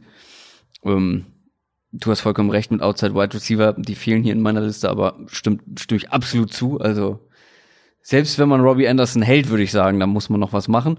Ja, und Mhm. Outside Cornerbacks habe ich auch schon angesprochen. Auch hier ist man ist man sehr dünn aufgestellt, beziehungsweise ähm, hat man gesehen, dass da die Qualita Qualität aktuell nicht ausreicht. Ja, vor allem nicht mal nur Outside Corner, sondern dein, dein bester Cornerback ähm, ist ja der Slot Corner, Brian Poole, und der wird auch Poole Free und der Agent. Free Agent, ja, Genau. auch Also selbst, ja. Oh. also selbst wenn sie den, äh, den müssen sie erstmal halten und selbst wenn sie den halten, gibt es noch immer noch deutlichen Verbesserungsbedarf. Ähm, also mich wird's nicht schocken, wenn die Jets mit zwei neuen Outside Cornern, Starting Outside Cornern in die, in die nächste Saison gehen. Äh, so, so schätze ich die Lage da ein. Also Truman Johnson, ich glaube, kaum ein Jets-Fan hofft, dass da noch irgendwas kommt. Da ist schon enormer Need und das haben wir ja haben wir ja bei den Jets auch im Laufe der Saison mehrfach thematisiert, thematisiert glaube ich, wenn du halt weder Outside Corner Qualität hast, noch Pass Rush oder noch Edge Rush Qualität, dann ist es halt fast unmöglich, den, den Pass zu stoppen konstant. Und äh, da müssen sie ansetzen. Sie haben wirklich viele, viele Baustellen. Das ist kein, glaube ich, kein schneller Umbruch bei den Jets. Es wird wahrscheinlich eher noch zwei Jahre dauern, würde ich vermuten. Äh, kann natürlich auch mal sein, dass so eine Offseason perfekt läuft, aber äh, einfach, wenn wir sehen, wie viele Baustellen die in der Offensive Line haben, auf Receiver, auf Cornerback, dann, dann sehe ich da schon eher das Potenzial, dass das noch, noch, noch zwei Jahre leider aus Jets Sicht dauert, ähm, bis die Richtung Playoffs vielleicht denken. Dann schließen wir die AFC East ab mit den Miami Dolphins. Äh, wichtige Offseason, die jetzt bevorsteht, natürlich. Mhm. Hier werden die Bausteine für die kommenden Jahre gelegt, ganz klar. Ja. Sehr spannend zu beobachten, wie sie das Ganze angehen, mit vier Picks in den ersten beiden Runden, enorm viel Draftkapital. Du kannst hier einen Home Run hinlegen, du kannst es halt aber auch komplett verkacken, jetzt in dieser Offseason oder in diesem Draft Ja. vor allem. Ja. Und dazu kommt, dass man Needs ohne Ende hat. Ne? Also fangen wir mal mit Quarterback an. Ist natürlich das Thema Nummer eins jetzt erstmal für die Dolphins. Ähm, welchen Quarterback bekommst du an Pick 5? Geht man hoch, tradet man hoch, um sicher zu gehen, dass man einen bekommt, den man unbedingt haben will? Ist es Tour? Ist es Herbert? Wir werden es, glaube ich, erst im Draft erfahren, weil in der Offseason wird man hier die Füße stillhalten. Oder in der Free Agency wird man die Füße stillhalten, denke ich. Vermutlich, wobei wir auch manchmal Trades, ähm, also Draft-Pick-Trades dann schon in der Free Agency oder rund um die Free Agency sehen. Also vielleicht. Ja, äh, ich meine, sie werden sich nicht an einem der Free Agency Quarterbacks das nicht irgendwie nee, abarbeiten. Nee, nee, nee. Das auf keinen Fall. Ähm, ja, Miami ist jetzt genau an diesem Punkt im Umbruch. Die haben quasi, also sie haben natürlich ein paar Free Agents eigene, aber die sind ohne zu respektlos zu sein, aber relativ unbedeutend. Da ist niemand dabei, den du halten musst. Das sind, sind alles äh, ja kadertiefe Spieler, wenn man so will. Ähm, wo fängt man an? Also Quarterback ist natürlich die die Personalie, die über allem steht. Fitzpatrick, da hast du eine gute eine gute über Übergangslösung, aber ähm, die werden einen Quarterback draften. Meine, meine Prognose bleibt Tour und wenn sie dafür hochtraden müssen, dann ist es halt so. Aber das bleibt meine Prognose. Und dann direkt damit zusammenhängt, ist ja die Offensive Line. Offensive Line. Also ja, ja. Ähm, klar, die Dolphins haben zwar jetzt viele Ressourcen, auch Cap Space. Trotzdem kannst du nicht in einer Offseason jede Position austauschen. Das funktioniert einfach nicht. Aber die Line muss halt für mich dann nach Quarterback schon so die große Priorität sein. Mit, mit äh, mit Jesse Davis auf Right Tackle hast du so eine Übergangslösung. Okay, Daniel Kilgore auf Center, das ist in Ordnung. Ähm, dann hattest du eine, eine ziemlich schlechte Rookie-Saison von Michael Dieder. Also auch da, keine Ahnung, ob sie ihm mehr Zeit geben. Also wir reden da schon mal über, über mindestens drei Starting Positions vermutlich. Ähm, und die musst du halt auch fixen, weil dann, wenn du diesen Umbruch richtig vorantreibst, dann willst du ja auch wirklich die, die O-Line, soweit es geht, haben, bevor du dann irgendwann den Quarterback äh, ja, ja. vermutlich im Laufe der kommenden Saison irgendwann reinwirfst. Gerade für so einen jungen Quarterback ist immer wichtig, ähm, eine, eine solide zumindest ähm, mhm. Offensive Line zu haben. Und dazu finde ich, kann man auch, auch wenn es weiter unten auf meiner Liste steht, bei den Dolphins Running Back zählen. Also es wäre schon nicht verkehrt, zumindest eine ja, irgendwas, gute, ja, irgendwas. Irgendwer muss da schon vernünftig spielen. Mhm. Ähm, und ich weiß nicht, ob Kalen Belage die Antwort ist. Man hat Drake abgegeben während der Saison. Ah, da könnte ich, könnten sie, glaube ich, auch aktiv werden. Und dann natürlich auf der anderen Seite des Balls mit, mit einem Edge Rush vor allem. Also mhm. der beste Edge Rusher hatte 34 Pressures. Also ja, ja. wenn man das beispielsweise mal mit den Bills vergleicht, die wir gerade hatten, da wäre dieser Spieler auf Platz 4, was Pass, mhm. äh, Quarterback Pressures. Habe ich schon wieder Pass Rushes gesagt, ne? Pressures meine ich, 34 Pressures. Pressures. Ja. Ähm, und da wäre er bei den Bills auf Platz 4 teamintern gelandet.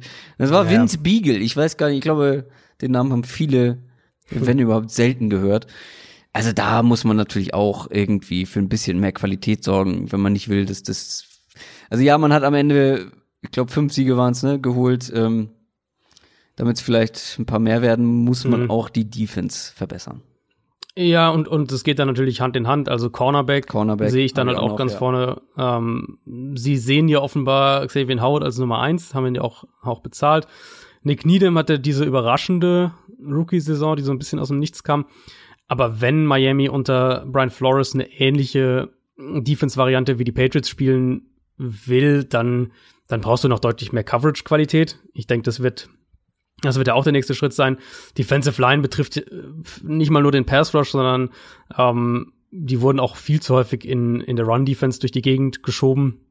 Also ich glaube, da, da wird auch einiges passieren. Running Back würde ich sogar auch zustimmen. Ich denke auch, dass sie das im Draft so irgendwann um die dritte Runde in der Region adressieren werden. Also da brauchen sie in meinen Augen eigentlich auch einen neuen, neuen Starter. Ähm, was ich eigentlich positiv finde, und da sind wir wieder davon, wie, oder sind wir wieder bei dem Punkt, wie äh, leicht oder nicht leicht wird es dann irgendwann für den, für den Rookie Quarterback, der vermutlich kommt, ähm, ist das Wide Receiver Core. Ich finde das Wide Receiver Core für Miami, wenn man bedenkt, an welchem Punkt im Umbruch die eigentlich stehen, ähm, ist gar nicht so schlecht. Du hast Devante Parker als deine Nummer eins, du hast einen Albert Wilson als einen soliden Slot Receiver, einen Jakeem Grant als so ein Gadget Speed Guy, ähm, Alan Hearns ist immer noch da, Preston Williams, der eine der als Rookie einige echt gute Momente hatte. Also Wide Receiver, finde ich, ist tatsächlich gar nicht so schlecht in Miami, wenn man bedenkt eben, wie gesagt, auch an welchem Punkt im, im Umbruch die stehen. Das heißt, vermutlich wird man die meisten Ressourcen in den Quarterback investieren müssen im Draft und das ist auch okay. Und dann ist der Punkt halt für mich Free Agency und Draft Offensive Line, damit du diese Offense einigermaßen ins Rollen bringst. AFC North. Die Baltimore Ravens haben die gewonnen, haben eine super Saison gespielt, vor allem die Regular Season, schlechte Postseason und da ist es spannend, wenn wir jetzt über Team Needs sprechen. Ich habe bei mir die Front, die Defense, Defensive Front ganz oben stehen tatsächlich. Echt? Also, Okay. ja. Wen hält man, wen nicht? Da laufen ein paar Verträge aus. Matt Judon zum Beispiel, ähm, bester Pass-Rusher gewesen ähm, letztes Jahr. Ich finde, man braucht ja auch mehr individuelle Qualität. Das, was man letztes Jahr verloren hat und eben nicht, nicht so zurückbekommen hat, das habe ich letztes Jahr vor der Saison kritisiert. Das sah lange Zeit nicht so aus, als würde es ein Problem werden. In manchen Spielen war es dann aber ein Problem. Natürlich dann auch in, in den Playoffs. Ich glaube, hier kann man schon noch was machen. Da kann man sich schon noch verbessern. Sollte. Also ich, ich habe die, ich habe die Defensive Front zwar auch auf meiner Liste, aber ist nicht mein Nummer eins Punkt. Ähm, Was hast du denn an eins? Ich habe Wide Receiver an eins. Das ist Äh, mein Nummer ich- zwei Punkt. Ja, okay, dann ist es wahrscheinlich ausgetauscht, aber ich habe so, so ein bisschen, ähm, ich habe so ein bisschen schon eine Gap auch dazwischen, einfach aufgrund der Art, wie die Ravens ähm, defensiv spielen. Und klar, offensiv funktioniert Ich wollte gerade sagen, Genau. wie groß ist der funktioniert Wert der viel, Wide Receiver oder wie hoch ist der Value der Wide Receiver in der Ravens Ja, ja, Offense? ja. Ja, sie brauchen da mehr Quali oh Gott, Qualität, genau. Äh, sie brauchen da mehr Qualität. Aber ist das jetzt so Ja, viel entscheidender ja, als also- die Defensive Front? Das, Also der Punkt für mich ist, ähm, offensiv klar funktioniert viel über die Tight Ends, das stimmt auf jeden Fall, Play Action. Ähm, aber ich finde halt, wenn wir davon reden, wie können die Ravens den nächsten Schritt gehen, wie können, die, können sich die Ja. Ravens so weiterentwickeln, ähm, dann geht's ja eben auch, und das hat man ja gerade auch in dem Playoff-Spiel gesehen, aber auch ansonsten in den Spielen, in denen sie mal zurücklagen, in denen es mal problematischer wurde, ähm, dass ihnen halt Wide Receiver Optionen fehlen, um Spiele auch auf andere Arten gewinnen zu können, wenn sie halt mehr ins normale Dropback Passing Game gezwungen werden, wenn die Receiver mehr eins gegen eins gewinnen müssen und so weiter. Ich, Marquise Brown gefällt mir immer noch sehr gut für die Offense und vielleicht wird Miles Boykin ja was. Der hatte ja auch als Rookie ein paar gute Spiele. Aber ich finde, sie sind halt auf Wide Receiver nicht nur dünn, ähm, sondern es fehlt auch die Top-Qualität. Da werden auch ein paar Spieler Free Agent, aber die sind jetzt auch eher so aus der, aus der zweiten, dritten Reihe. Ähm, ich habe Baltimore schon auf dem Zettel als ein Team, dem ich auch eine Nummer eins oder zumindest eine sehr gute Nummer zwei auf Wide Receiver gerne geben würde, einfach weil ich glaube, dass die Ravens halt auch mehr Spiele dann nächstes Jahr wieder auf andere Art gewinnen müssen und vielleicht auch den Ball dann hier und da mehr ähm, werfen müssen, wo der Gegner weiß, dass der Ball geworfen wird. Und da finde ich, fehlt ihnen halt die Wide Receiver Qualität. Das war ja auch was, was wir letztes Jahr vor der Saison angesprochen hatten, dass sie da halt echt dünn sind. Das hat dann trotzdem sehr gut funktioniert, aber für mich ist das, wenn wir eben davon sprechen, wie machst du als Offense den nächsten Schritt, als Ravens Offense, dann sind für mich ähm, die Wide Receiver das größte Thema und, und das ist auch der, der Part, wo ich, glaube ich, am ehesten ansetzen würde. kann ich total nachvollziehen, wenn wir jetzt darüber sprechen und ähm, Thema Nummer eins Receiver.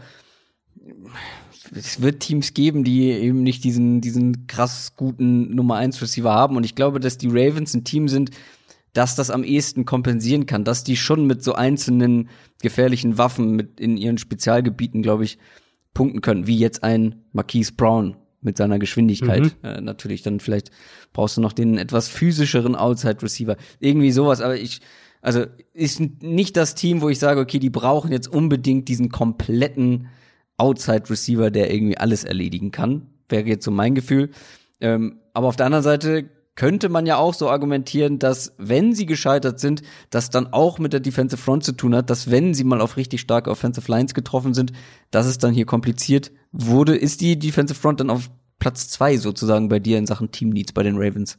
Ja, genau, habe ich auf zwei. Und da Mhm, ist halt okay. wieder der Punkt für mich, dass sie, ähm, was die Play-Designs angeht, funktionieren sie halt ja primär über die Coverage. Ähm, sind ja ein Team, was, was auch die Defense bewusst so aufgebaut hat. Und da haben sie auch einen, einen wichtigen Free Agent mit Jimmy Smith in der Secondary. Also Matt Judon ist sicher der Name, der raussticht. War so der, der wichtigste individuelle Pass-Rusher, die den Baltimore letzte Saison hatte. Ich klar, du musst, du musst schauen, dass du ein, zwei von diesen Leuten hältst. Also es sind halt schon sehr, sehr viele Leute in der Front, die da Free Agent werden mit, mit Michael Pierce auf Nose Tackle, mit Josh Bynes, Linebacker. Ähm, eigentlich, eigentlich ja alle, alle Starting Linebacker quasi werden Free Agent. Also da, ähm, da musst du schon auch gucken, dass du da vielleicht ein, zwei hältst. Trotzdem, ich glaube halt, dass die Ravens unterm Strich mit einer, ähm, mit einer Front ohne, ohne individuell starken Pass-Rusher eher gewinnen, als dass sie noch mal eine Saison so gewinnen ohne individuell starken Wide Receiver. Und deswegen habe ich die Wide mhm. Receiver mhm. halt an eins gepackt. Ja. Hast du noch was Drittes? Sonst würde ich zum nächsten Team kommen. Eigentlich nicht. Also wenn sie Jimmy Smith halten, ähm, dann haben sie ja auch dieses, dieses Cornerback-Quartett äh, weiter zusammen. Dann sind sie da eigentlich immer noch auf einem sehr, sehr guten Weg. Dann kommen wir zu den Steelers. Die haben gar keine schlechte Grundlage. Ich weiß nicht, mhm. ob wir, wo haben wir drüber gesprochen? War das jetzt in unserer Bonusfolge? Oder war das in der letzten regulären Folge? Ich komme schon durcheinander. Ich glaube, es war in der Bonusfolge, weil es um, um Enttäuschungen oder sowas ging oder oder. Na, die bitterste um Verletzung. Verletzung. Die bitterste, bitterste Verletzung. Verletzung. Genau. Ja, da waren die mhm. Steelers bei mir ganz weit vorne. Mit Big Ben. Ich glaube nämlich, dass sie ansonsten keine schlechte Grundlage haben. Also, sie sind mit teilweise eklatantem Quarterback-Play noch fast in die Playoffs gekommen. Mhm. So. Und die starke Defense kommt fast geschlossen wieder zurück. But Dupree ist da einer, den man entweder halten oder ersetzen muss. Die Offensive Line bleibt größtenteils zusammen. Ich glaube, alle Starter bleiben, wenn ich das richtig gesehen habe. Allerdings, mhm. Problem bei den Steelers, kaum Spielraum in Sachen Cap Space. Ja. Und wenn wir über ja. Team Needs sprechen, was wir heute tun, so ein bisschen alles kann, nichts muss. Oder vieles mhm. kann, nichts muss. Also kann zum Beispiel Wide Receiver. Juju hatte eine, eine schwache Saison, leider. Ich glaube aber, das ist, wird nicht sein neuer Standard. Deontay Johnson hatte jetzt vor allem in den letzten Wochen äh, gute mhm. Wochen, hat eine größere Rolle bekommen. Klare Nummer eins ist aber für mich aktuell ja. noch nicht vorhanden. Also ja. wenn Juju es nicht sein kann und ähm, da ist Skepsis angebracht, glaube ich, nach der vergangenen Saison. Also Wide Receiver ist zumindest so ein Kann-Need. Einer der vielen. Ja, habe ich mir noch deutlicher ähm, aufgeschrieben. Also ich habe in meinen Notizen wirklich stehen, dass Juju für mich nach der Saison, dass ich den nicht als Nummer eins einplanen kann. Ähm, dass er halt für mich wirklich in diese Nummer zwei Rolle kommen muss, wo er auch mehr aus dem Slot arbeitet, wo er, wo er dementsprechend auch weniger Aufmerksamkeit von der Coverage bekommt. Und äh, klar, sie haben dann diese jungen, interessanten Spieler, James Washington, vor allem der Speedster, Johnson hast du ja angesprochen, aber für mich fehlt in diesem Konstrukt eine Nummer eins. Und das ist ein, jetzt haben wir es mhm. schon ein paar Mal gesagt, Nummer eins Wide Receiver. Ähm, war für mich auch ein bisschen ein Thema in, in der Vorbereitung jetzt auf die Folge, weil ich finde, es gibt da einige Teams in der AFC, wo ich das wirklich als einen relativ hohen Need angesprochen habe oder, oder mir aufgeschrieben habe. Und bei den Steelers ist es tatsächlich das, was ich mir als erstes aufgeschrieben habe. Ich finde, ja. dieses, klar, du kriegst hoffentlich, höchstwahrscheinlich Ben Roethlisberger zurück mm, und dann wird die Offense auch anders aussehen. Aber ich sehe halt schon das Problem, mit diesem Konstrukt, diesem Wide Receiver Konstrukt aktuell, dass du viele gute bis sehr gute Nummer zweis hast, aber halt keine Nummer eins. Und mhm. das dann eben in der Folge des Gesamtkonstrukt quasi darunter leidet. Und deswegen habe ich das in einem Team, was äh, nicht viele Needs hat. Du hast Bud Dupree angesprochen, Javon Hargrave würde ich auf jeden Fall in der Defensive Line noch ansprechen. Der wird auch Free Agent. Ja. Ähm, da, da muss man vielleicht, werden sie sich wahrscheinlich entscheiden, vermute ich, zwischen den beiden, dass sie nur einen der beiden halten. Ähm, aber wenn dieses Team noch mal angreift, angreifen will mit, mit Ben Roethlisberger und die Basis dafür ist auf jeden Fall da, dann brauchen die in meinen Augen eine Nummer 1 Receiver, ja. weil ich glaube, dass das Wide Receiver Kurs so nicht funktioniert. Ja. Ja, also ich habe es bei also mir auch an eins. Ne? Das muss man, genau, muss genau. man relativieren. Nicht gut genug funktioniert. Das funktioniert Eben, genau. natürlich zu einem Grad schon, aber halt nicht auf dem Level, dass du in Playoffs und in den Playoffs angreifst. Allerdings ist der Deontay Johnson auch ein junger Spieler, Rookie-Saison mhm. gehabt. Wie gesagt, ich sage immer wieder, man darf nicht davon ausgehen, dass die sich weiterhin positiv entwickeln, aber er hat sich jetzt vor allem innerhalb der Saison oder während der Saison positiv entwickelt. Ja, das, das heißt stimmt. nicht, dass diese Entwicklung schon abgeschlossen ist und James mhm. Washington kommt vielleicht auch noch mal besser rein. Deswegen, bei mir ist es auch an eins Wide Receiver, keine Frage. Aber ich finde, es gibt nicht dieses, dieses klaffende, diesen klaffenden Team-Need. Aber Wide Receiver gehört auf jeden Fall dazu. Und was ich mir noch aufgeschrieben habe, ist Cornerback. Ja, die waren besser als mhm. erwartet in der vergangenen Saison. Aber da kann man sich umgucken, vor allem, wenn man sieht, Joe Hayden und Steven Nelson, die beiden Cornerbacks, haben einen Cap-Hit von 12 beziehungsweise 10 Millionen kommendes Jahr. Also vielleicht mhm. will man sich da auch mal umgucken und vielleicht für einen ähnlichen Preis mehr Qualität bekommen.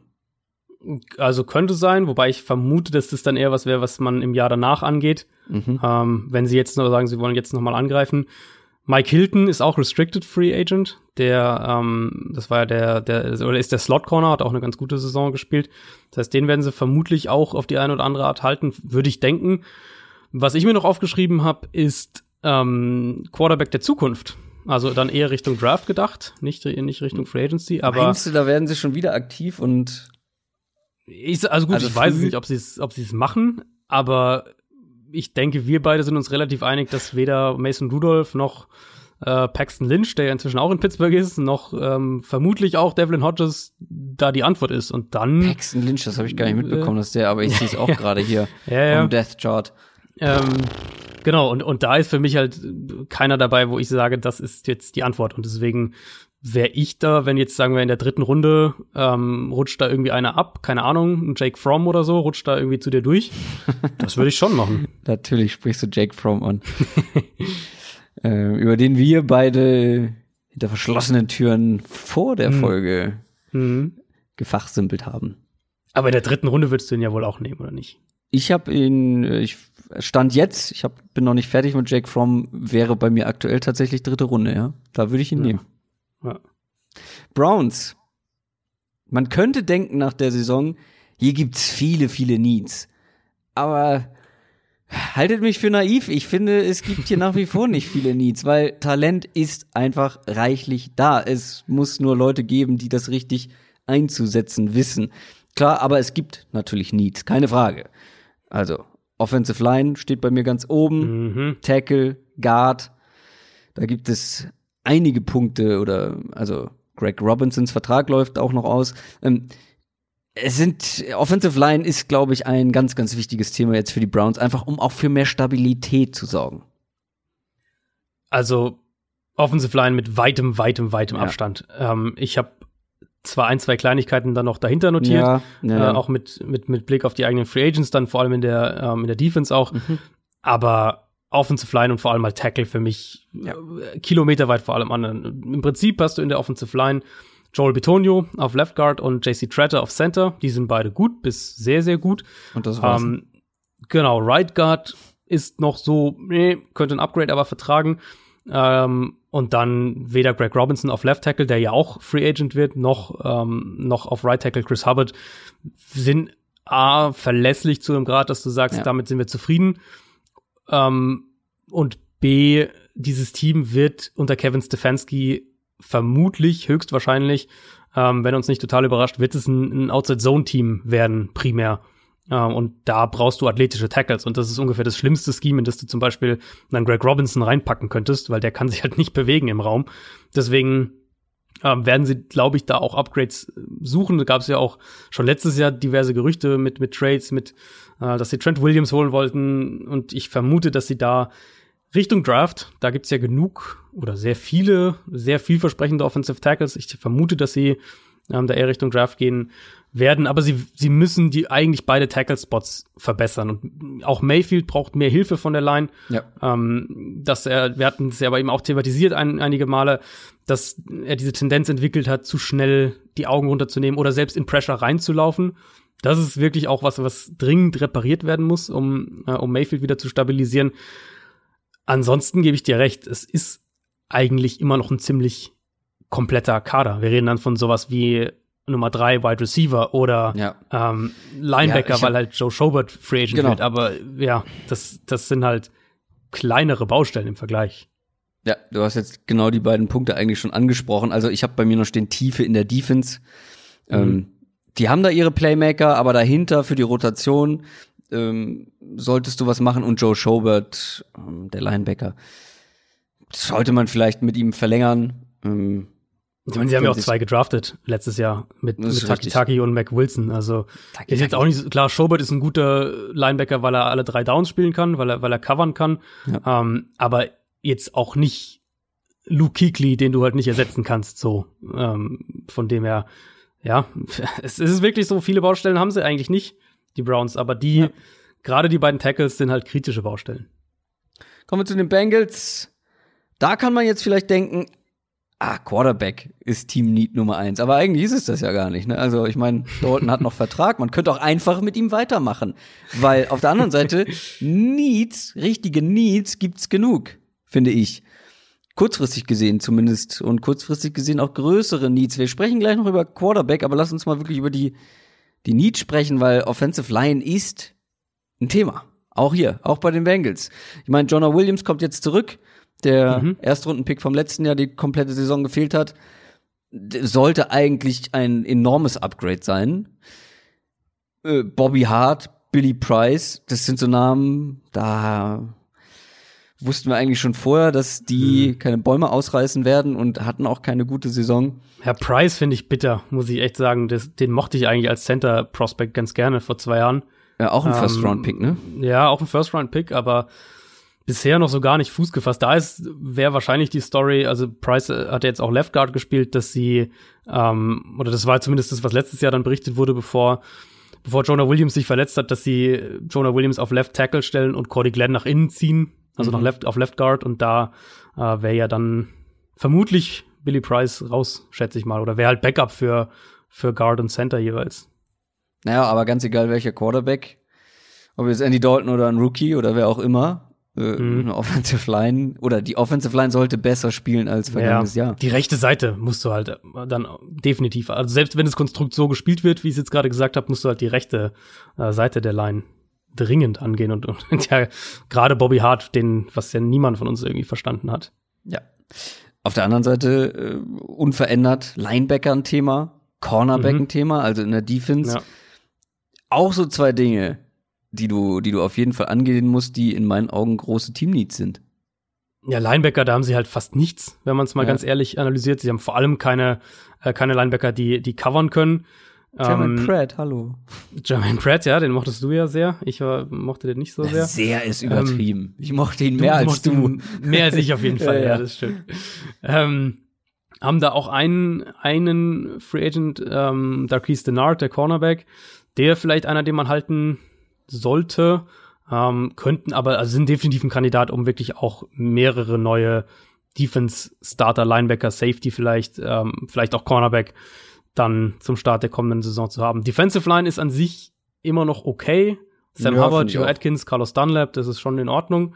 Billings David Andrew Billings, mhm. genau, Free Agent, ähm, der ja aber auch dann eher der Run-Stopper ist. Ja, und, und so die, äh, der Elefant, Elephant in the Room ist halt AJ Green, ne? Das ist der, ja, ja. Ähm, der große ja, Name, der Free Agent wird. Es gibt für dich zwei Elefanten im Raum. Einmal halt, wie gesagt, der, gut, der Quarterback, Quarterback, der nicht da ist, und AJ Green. Wenn man AJ Green ziehen lässt oder ihn nicht halten kann, ist Wide Receiver natürlich instant ein Team-Need. Ja, ja. Ziemlich, also, ja, Tyler Boyd, John Ross, Auden Tate, okay, aber ich glaube, damit fängst du nicht, haben wir ja letztes Jahr auch gesehen, damit fängst du einfach mhm äh, einen, ja, einen, einen wirklich sehr guten Receiver wie AJ Green ist, ist, wenn er fit ist, nicht auf. Und Quarterback muss man dann auch, denke ich, jetzt nochmal dazu sagen, äh, also nicht, dass die Leute denken, wir sind der Meinung, sie sollten mit Dalton jetzt noch ein paar ein bisschen weitermachen. Nein, nein, nein. Klar, das, das, Aber das, das könntest du, du hättest ihn theoretisch unter Vertrag, genau, ähm, das, das stimmt natürlich so. Aber jetzt geht's ja darum, diese Draft-Position, die du hast und die Quarterbacks, die es im Draft auch gibt, ja. ähm, dementsprechend auszunutzen, um dich im Idealfall für die nächsten 10 bis 15 Jahre auf der Position aufzustellen. Absolut. Und ich meinte das auch nur so, weil es ist halt nicht der größte Need jetzt für die Offseason, weil äh, es ist ja eigentlich auch klar, dass sie an eins einen Quarterback nehmen und das Andy ja, Dalton. Wir gehen alle davon aus, ja. ja. AFC und Dalton kannst du, Dalton kannst du, um das noch abzuschließen, ähm, ja wahrscheinlich sogar noch traden und kriegst nur einen ganz guten, vielleicht ja. irgendwie einen Zweitrunden-Pick oder sowas. Jetzt habe ich hier schon, jetzt habe ich schon die AFC South laut angekündigt. das ist die nächste Division, die dran ist und die haben die Texans gewonnen. Äh, hatten eine recht erfolgreiche Saison, oh, aber ich habe so ein bisschen Angst davor, dass es vielleicht so ein leichter Trugschluss sein könnte, dass man jetzt so eine gute Saison mhm. gespielt hat. Also, was sie vor allem machen müssen, ist, dass sie in der Free Agency Dinge umsetzen müssen, weil im Draft sind sie limitiert höchstwahrscheinlich. Mm, Sechs ja. Picks. Den ersten haben sie an Nummer 57. Also die, mhm. die können erstmal die Füße hochlegen während des Drafts. Teamlead Nummer eins für mich immer noch Cornerback.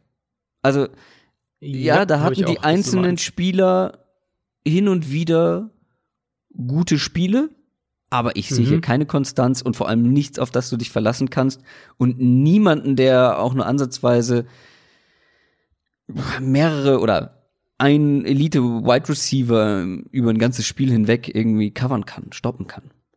Ja, und dein wahrscheinlich, also das, was man am ehesten als Nummer 1 Corner bezeichnen würde, mit, mit äh, Bradley Roby wird Free Agent, Jonathan Joseph wird Free Agent. Ja. Also die haben auch noch mehrere Cornerbacks, die sie verlieren. Philip Gaines wird auch Free Agent, die sie ähm, verlieren könnten, wenn sie sie nicht halten können, wollen, wie auch immer. Also die Texans waren unterm Strich in Coverage noch einigermaßen solide, was die Safeties und Linebacker angeht. Aber Corner ähm, da war halt Roby wahrscheinlich noch der Beste und, und auch der ist eher jetzt auf der inkonstanteren Seite, was Cornerbacks angeht. Also selbst wenn sie Roby halten und vielleicht auch irgendwie Joseph, der jetzt ja bald 36 Jahre alt wird, jetzt also auch nicht, den auch nicht mehr so wahnsinnig großartig einplanen kannst. Mhm. Also selbst wenn sie die zwei halten würden, ja, würde ich eben, dafür ja. plädieren, noch, noch was zu machen auf den, ähm, auf der Position. Sie haben ja einiges versucht. Sie haben ähm, für Gary Conley getradet, sie haben Vernon Hargraves verpflichtet, aber die brauchen halt da mehr ähm, noch mehr individuelle Qualität. Und ich mhm. vermute, dass sie mindestens einen der beiden äh, gehen lassen, Roby oder Joseph, und dass sie dann für den anderen Spot da, da einiges an Ressourcen reinstecken werden, was ja eben, wie du gesagt hast, eigentlich nur über die Free Agency passieren kann. Ich hatte dann noch so ein paar schwächere Team Needs. Was ist so für dich das Next Big Thing in Sachen Team Needs für die Texans? Also ich glaube, eine Sache, die man ansprechen muss, die dich, äh, die, die du wahrscheinlich auch aufgeschrieben hast, ist halt Running, Running Back, Back, einfach ja. weil sie da quasi alle verlieren, die sie haben, ähm, außer Duke Johnson. Aber Lamar Miller ist Free Agent, Carlos Hyde ist Free Agent. Ähm, da werden sie was machen und sei es allerdings, irgendwie, ja. Allerdings bin ich da aufgrund von Duke Johnson so, dass du hier, du brauchst einen guten Runner, du brauchst so einen Carlos Hyde oder genau. so und ja. die bekommst du in der Regel. Einen richtig genau. guten genau. Runner, ja. der ähm, dir nicht viel im Passing Game geben muss, den findest du. Ähm, mhm. Auch in der Free Agency vor allem. Und da den bist du dann als, mit, als da hast du, Free Agent, also genau, da, da hast du mit Duke Johnson machen, eine, ja. eine super komplementäre Waffe, mhm. der für mich die größere Waffe ist, wahrscheinlich zu egal, wer da jetzt irgendwie hinkommt. Also da mache ich mir nicht allzu viele Gedanken. Habe ich auch mit aufgeschrieben, aber ja, da, da gibt es andere Themen, die, glaube ich, schwieriger mhm. sind oder andere ja. Positionen, die schwieriger zu, zu besetzen sind. Ja, ist, also Running Back habe ich mir quasi auch nur notiert wegen den Free Agents, die sie halt, also den eigenen Free Agents, die sie haben. Für mich sind es zwei Sachen. Es ist einmal ähm, die Defensive Line, weil du hier potenziell oder mit, mit einer deiner wichtigsten eigenen Free Agents ist halt ähm, DJ Ritter, der, der, der Nose Tackle. Den müssen sie entweder halten oder wird schwer, den zu ersetzen, weil der ist mittlerweile ein richtig, richtig guter Interior Lineman. Er hat ja auch da äh, nach der Ward-Verletzung noch mehr, noch eine größere Rolle gespielt und trotzdem so. auch upgraden drumherum finde ich immer noch ein Punkt. DJ ähm, Redder war einer der besten Runstopper des Jahres im vergangenen, ja. im vergangenen und, Jahr und, und äh, hat als Pass Rusher halt echt auch eine, mhm. einen Impact danach, also gerade auch nach der Ward-Verletzung. Und genau und das ist für mich ein Punkt. Diese JJ Watt-Verletzung hat gezeigt, mhm. man ist schon sehr abhängig von JJ Watt, finde ich, in der Front. Ja. Und vielleicht muss man da auch mal äh, dafür sorgen, dass man etwas weniger abhängig ist. Wobei das wahrscheinlich dann nur über den Draft funktioniert. Klar, aber ich, sei es, du kriegst irgendwie einen talentierten Edge Rusher, der mhm. aber noch Zeit braucht, der vielleicht so eine Art Projekt ist, der kann ja dann auch von einem JJ Watt und einem ähm, und einem Merciless ja auch lernen und äh, wenn du ihn so als dritte, vierte Edge Rushing Waffe mhm. in der Hinterhand hast, dann dann reicht das ja vielleicht auch erstmal, aber trotzdem diese Abhängigkeit vielleicht etwas schmälern. Ja, vielleicht macht ja Charles O'Menu noch einen Schritt nach vorne. Das war der Fünftrunden-Pick letztes mhm. Jahr aus Texas. Ähm, vielleicht ist das einer, der der da noch eine größere Rolle einnehmen kann. Ähm, was ich mir halt noch aufgeschrieben habe, ist der Speed Receiver. Ich glaube wirklich, dass du da was machen musst noch mit ähm, dem Speed Outside Receiver, weil wir haben es so oft thematisiert, in, jedes Mal, wenn er quasi gefehlt hat, ja. dass, dass diese Offense halt eine andere Offense ist, wenn äh, Will Fuller auf dem Feld steht. Und jetzt wirst du nicht einen, einen 1 zu 1 Will Fuller Ersatz bekommen. Ähm, der, der ist halt schon ein außergewöhnlicher Receiver, aber du kannst trotzdem finde ich einmal einen Speed Receiver auch im Draft, auch in den späteren Draft-Runden, denke ich, noch finden. Ja. Vielleicht dann, wenn wir da wirklich von zweiter, dritter Runde irgendwas in der Ecke sprechen, ähm, glaube ich, dass du das, dass das machbar ist, weil dafür ist der Draft ja dieses Jahr super, wenn du spezifische Wide Receiver-Fähigkeiten brauchst. Und ähm, was ich mir da noch aufgeschrieben habe, eben ergänzend dazu ist Receiving End. Ich finde, da äh, haben sie jetzt auch nicht die, ja. die Mega-Option und letztlich muss es ja darum gehen, jetzt um um Deshaun Watson diese Offense weiter aufzubauen. Und O-Line haben sie adressiert mit Tunzel, mit, mit Titus Howard, den sie in der ersten Runde gedraftet haben. Da glaube ich auch, dass diese O-Line gut genug ist und oder sein kann. Ähm, aber halt noch so an ein, zwei, ein, zwei Positionen offensiv verbessern mhm. und dann ähm, ja gucken, was du defensiv machen kannst. Aber wie du schon gesagt hast, viel muss über Free Agency laufen. Texans haben zwar noch einiges an Cap Space, aber sie haben halt wenige Draft, wenige hohe Draft Picks. Tennessee Titans ganz klar Prio 1 sich um die auslaufenden Verträge kümmern. Also, wer spielt ja. Quarterback nächstes Jahr? Da mhm. läuft sowohl der von Ryan Tannehill als auch der von Marcus Mariota aus. Hält man Tannehill? Will man ihn halten? Kann man ihn halten? Wenn nein, wer soll dann Quarterback spielen? Also, das ist natürlich die, mhm. die wichtigste Frage und der größte Team-Need natürlich auch. Also, weil, wenn die beide Klar. weg sind, äh, hasse Kane.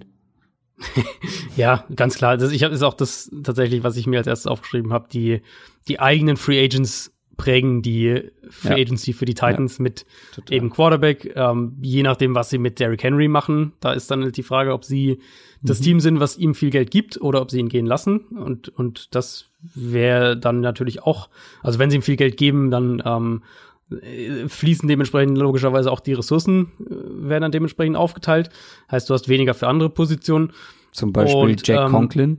Zum Beispiel, genau. Und du hast halt einen Starting Right Tackle, dem du nicht die Vertragsoption auf das fünfte Jahr gegeben hast und der dich dafür jetzt bestraft hat mit einer sehr, sehr guten Saison und dementsprechend viel Geld verlangen wird. Sprich, ähm, ja, das wird sehr, sehr, sehr spannend. Ich bleib weiter dabei, dass mein mein Nummer eins, ähm, meine Nummer eins Lösung für die Titans wäre, Tannehill den Franchise-Tag geben, mit Conklin verlängern, Henry, wenn er nicht wirklich für wenig Geld unterschreibt, gehen lassen. Das so würde ich es machen. Ja. Äh, aber klar, das und es sind ja nicht nur die, also du hast ja dann auch noch, wenn wir es noch erweitern, ähm, mit, mit Logan Ryan, der Cornerback, der Free Agent wird, ähm, hast du auch noch defensiv einen mit dabei die eigenen Free Agents werden wirklich diese Titans ja. Free Agency ganz, ganz krass prägen. Mehr als eigentlich bei jedem, fast jedem anderen Team. Patriots vielleicht könnte man da noch in die Richtung packen. Speed of Wide Receiver? Mhm. Titans? Immer noch. Ja. Klingelt. Wäre vielleicht auch noch so ein Ding, ne? Aber klar, ich habe es ja. auch bei mir stehen. Es hängt einfach unglaublich viel auch davon ab, mit wem du verlängerst, mit wem nicht. Wo gehen die Ressourcen hin? Deswegen mhm. ist es mhm. schwierig hier zu spekulieren, was sind die Team Needs, weil wenn sie mit einem Derrick Henry für unglaublich viel Geld verlängern und Ryan Tannehill nicht oder Jen Conklin nicht, dann ist natürlich äh, Right Tackle ja. auf einmal ein großer Team-Need. Genau. So, und ähm, deswegen würde ich sagen, kommt zu den Colts. Ich habe eine Sache noch aufgeschrieben. Ich wusste es. Ich habe extra gezögert. Ich hatte das im Gefühl, dass da noch was kommt. Ja, also du hast, wir haben jetzt die Defense überhaupt nicht thematisiert und ich glaube schon, dass du was für einen Pass Rush noch machen könntest. Ähm, war ja auch ein Thema im Laufe der Saison, war ja auch gerade vor allem beim Playoff außen ein Thema. Harold Landry ist gut, ähm, aber als sich Cam Wake verletzt hatte, fehlte einfach krass diese zweite Edge-Option und, und ich würde Edge, ich würde Wake halt auch lieber noch mehr in dieser Rotationsrolle sehen. Ähm, die Mitte ist super mit Joel Casey und Jeffrey Simmons. Die sollte eigentlich richtig, richtig stark sein, aber wenn du jetzt noch einen, noch einen Edge-Rusher, den du zusätzlich neben, neben Wake und, und, und Landry in diese Rotation packen musst, du musst ja gar kein Nummer 1 Edge Rusher sein, also so eine solide Nummer 2 würde da ja völlig reichen, dann könntest du halt einen richtig, richtig dominanten Foreman Rush am Ende aufs Feld bringen. Jetzt aber Colts. Jetzt aber Colts. Grundgerüst steht und ist ganz gut. Plus mhm. brutal viel Cap Space. Mhm. Es ist für mich eins der spannendsten Teamprojekte die es gibt aktuell in der Liga, gerade natürlich wegen so viel Cap Space und dazu eben noch dieses gute Gerüst. Also wenn wir auf die Defense gucken, ist eine junge, talentierte Defense, jung, mhm. talentiert mhm. und gut aussehend. Alles, was wir nicht sind. Und es ist trotzdem eine absolute Durchschnittsdefense letztes Jahr gewesen. Was halt fehlt, ist so die High-End-Qualität. So. Ja. Die Defensive mhm. Playmaker. Zum Beispiel wird mir Nummer 1 Corner ganz gut gefallen in dieser Colts Defense. Ähm, Corner habe ich als Nummer 2 Priorität für die Defense aufgeschrieben. Ich bin in dem Fall tatsächlich mal eher auf die, äh, auf die Front gegangen, mhm. obwohl ich ja eigentlich leicht eher Cornerback oder Coverage favorisiere gegenüber der Front, weil ich glaube, Coverage macht dich halt oder gibt dir mehr Flexibilität, wenn du eine, eine super Coverage hast. Ähm, aber einfach aufgrund der Art, wie die Colts defensiv auch spielen, ähm, werden Cornerbacks mehr noch geschützt vom Scheme oder mehr unterstützt vom Scheme. Und es ist umso wichtiger, dass der Foreman Rush halt stark ist. Und Justin Houston hat da schon extrem geholfen. Ich glaube aber, dass, dass Indianapolis hier noch mehr aufrüsten muss. Du hast Jabal Sheard ist ja Free Agent. Ja. Ähm, die haben an sich eine gute Rotation mit, mit Justin Houston, die Nico Autry, Taekwon Lewis, Kimoko Toure. Das sind alles gute, ähm, Al-Qadin Muhammad auch, das sind alles gute Rotationsspieler. Ähm, aber dafür, dass sie halt eigentlich ja primär über den Foreman Rush kommen wollen, fehlt mir dann doch die, wie du es gerade gesagt hast, eben diese High-End-Qualität. Und, und Houston ist da schon sehr, sehr gut. Aber so ein noch so ein dominanter Pass-Rusher, das ist für mich schon so ein bisschen das, was, was, was ich noch so leicht über den, ähm, über den Cornerbacks, einfach aufgrund der Art, wie sie halt defensiv mhm. spielen, priorisiert habe. Aber Cornerback, so Nummer eins, einen dominanten Nummer eins Cornerback würdest du auch schon nehmen. Ja, also würde ich in jeder Defense nehmen. Ja, gut, klar. Aber jetzt in Bezug auf die ähm, Colts. Ja, ich sie haben halt, ja, sie haben halt junge Spieler auch da. Also Rocky Sin hat ja jetzt keine schlechte Saison. Uh, Pierre Desir war wieder so ein bisschen mehr, äh, bisschen mehr down, aber sie haben da schon an sich ähnlich eigentlich wie in der Front. Sie haben halt, sie haben halt gute junge Spieler und äh, muss dann halt sehen, ob sich aus diesen jungen Spielern noch irgendwie ein, eine Nummer eins hervortut oder ob, ähm, ob sie vielleicht auch was machen müssen. Aber ich hatte Cornerback aufgrund des Schemes halt hinten dran gestellt. Würdest du dich auf Zach Pascal als Nummer zwei Receiver hinter T.Y. Hilton verlassen? Nein. Mhm. Nein, nein, deswegen ist das auch mein Nummer 1 Need bei den Colts. Ja, ich habe es genau umgekehrt. Ich war erst bei den Defensive Playmakern und auf zwei habe ich den Nummer zwei Receiver in der Offense. Mhm. Also Zach Pascal, ja, hat eine ganz solide Saison gespielt, aber Tibor Hilton, ja, also äh, da brauchst du mehr. Der, das reicht alleine nicht und dann reicht, glaube ich, auch ein Zach Pascal nicht. Devin Funches war, glaube ich, die komplette Saison verletzt, kann das sein? Äh, dazu läuft noch der Vertrag aus. Ganz früh auf jeden Fall, ja. Ähm, also du musst auf Wide Receiver irgendwie noch für mehr Qualität sorgen. Also sie haben ja Paris Campbell noch, ähm, den sie letztes Jahr in der zweiten Runde gedraftet haben. Der braucht halt eine spezifische Rolle und kann dann darin eine sehr gute Option sein. Ich hätte halt aber trotzdem Pascal lieber in dieser Nummer drei Receiver-Rolle und Campbell halt in so einer 2B-Rolle quasi. Ähm, ich glaube immer noch, dass du für diese Offense obwohl viel über die Titans läuft und sie auch so spielen wollen, dass du eigentlich noch eine starke Outside-Waffe brauchst, eine starke Outside-Receiver-Waffe. Das haben wir ja auch dieses Jahr wieder gesehen. Klar, als Hilton dann ausgefallen ist sowieso, aber selbst mit Hilton auf dem Feld hatte man den Eindruck teilweise und ähm, spielt dann auch zusammen mit Tight End, je nachdem, was sie da machen. Eric Ebron wird ja Free Agent.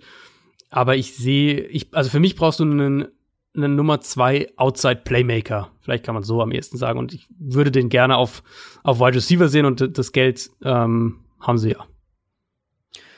Das könnten sie aber vielleicht auch in einen Quarterback stecken, dieses Geld. Mhm. Ist, äh, habe ich mir auch aufgeschrieben. Ähm, ja, wie siehst du? Also wie siehst also, du wie Naja, es ist halt die Frage, siehst du oder ja, findest du Jacoby Brissett als Langzeitlösung für deine Franchise. Und ich wäre nicht euphorisch, wenn ich mhm. Jacoby Brissett als meine Langzeitlösung auf dieser Position hätte. Die Frage ist halt, findest du ein Upgrade in der Free Agency? Ja, es gibt bestimmt Spieler, ja. die theoretisch Free Agents werden, die dir mehr geben können als ein Jacoby Brissett keine Frage. Du hast ja James Winston auch, glaube ich, äh, mhm. damit ins Rennen Wollte gebracht. Ich gerade sagen, ja. Es gibt welche. Ja, ich, ich, ich tue mir noch schwer. Ich weiß nicht, wie die Colts es sehen. Ob sie vielleicht mit diesem jungen Team, klar, James Winston ist auch noch sehr jung. Das wäre auf jeden Fall eine ganz andere Art von Quarterback. Es wäre natürlich sehr spannend, das mal zu sehen. Also ist krasse Gegenteil. Im Prinzip genau das Gegenteil. ja. Ähm, du hast auf einen diesen super safen äh, aber unspektakulären. Auf der anderen Seite dann halt mit Winston diesen nicht safen, aber sehr spektakulären. Also ich würde hier früher oder später was machen wollen, nur wie und mit wem. Also es ist, glaube ich, jetzt eine ganz gute Möglichkeit in dieser Free Agency, äh, da was anzugehen, aber das muss schon ein klar ersichtliches Upgrade irgendwo sein. Ja, du hast halt am Anfang, hast du so schön gesagt, das Gerüst steht und ist halt gut. Und das sehe ich auch so. Ähm, womit wir ja halt dann wieder bei dem Punkt sind, eigentlich reicht willst du ja nicht. jetzt angreifen. Genau, und, und dann reicht halt gut nicht. Du willst ja eigentlich mit diesem Team, du hast diese Offensive Line, da müssen wir äh, Anthony Costanzo noch ansprechen, den Left Tackle, der auch Free Agent wird, der wichtigste Free Agent, den die Colts überhaupt haben dieses Jahr. Aber sagen wir mal, sie halten den, sofern er nicht irgendwie seine Karriere beendet oder sowas, aber sagen wir, sie halten den, dann hast du eine sehr, sehr gute Offensive Line. Du hast den, deine Nummer eins in T.Y. Hilton.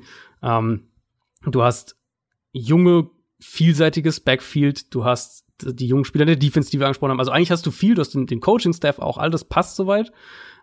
Aber die Frage, die man sich halt stellen muss, wie weit kommst du mit Jacoby Brissett? Und mein, meine Antwort darauf ist, du kannst mit Jacoby Brissett in die Playoffs kommen. Du kannst auch mit Jacoby Brissett mal ein Playoff-Spiel gewinnen. Ähm, aber wenn du nicht wirklich ideale, ideale Umstände hast, wirst du, glaube ich, mit Brissett halt darüber nicht hinauskommen. Und das ist so ein bisschen für mich diese, dieses Territorium vom Ceiling her. Also er ist da jetzt noch nicht, aber vom Ceiling her so ein bisschen dieses, ähm, dieses Alex Smith leicht ähnliche Territorium, wo du eben sagst, klar, du kannst, wenn es super läuft, wenn alle, wenn die Umstände passen, Playcalling ist super, die die die ähm, die Playmaker sind stark, dann kannst du damit auch viele Spiele gewinnen. Aber ich glaube, es es würde mir halt nicht reichen und deswegen Ja. würde ich versuchen, ein Upgrade zu bekommen. Ich glaube, James Winston wäre ein deutliches Upgrade auf der Position. Ich glaube, auch für eine kurzfristige Lösung wäre Rivers ein Upgrade. Ähm, was ich halt bei Winston so spannend fände in dieser Offense, wäre eben das Zusammenspiel aus dem, was Frank Reich eben schematisch macht. Und das, ich bin mir sehr sicher, dass ich sagen kann, zumindest in der NFL hätte James Winston noch nie in einer Offense gespielt, die ihm so viele freie Würfe kreiert, wie es die Offense von Frank Reich macht. Und ob es eben dann so ein bisschen dazu führt, dass du mehr so das Beste aus Winston rauskriegst, also mehr dieses, du hast noch die Big Plays, aber die Turnover gehen halt runter. Das könnte ich mir eben vorstellen in dieser Offense und dann hast du natürlich so ein bisschen Best-Case-Szenario.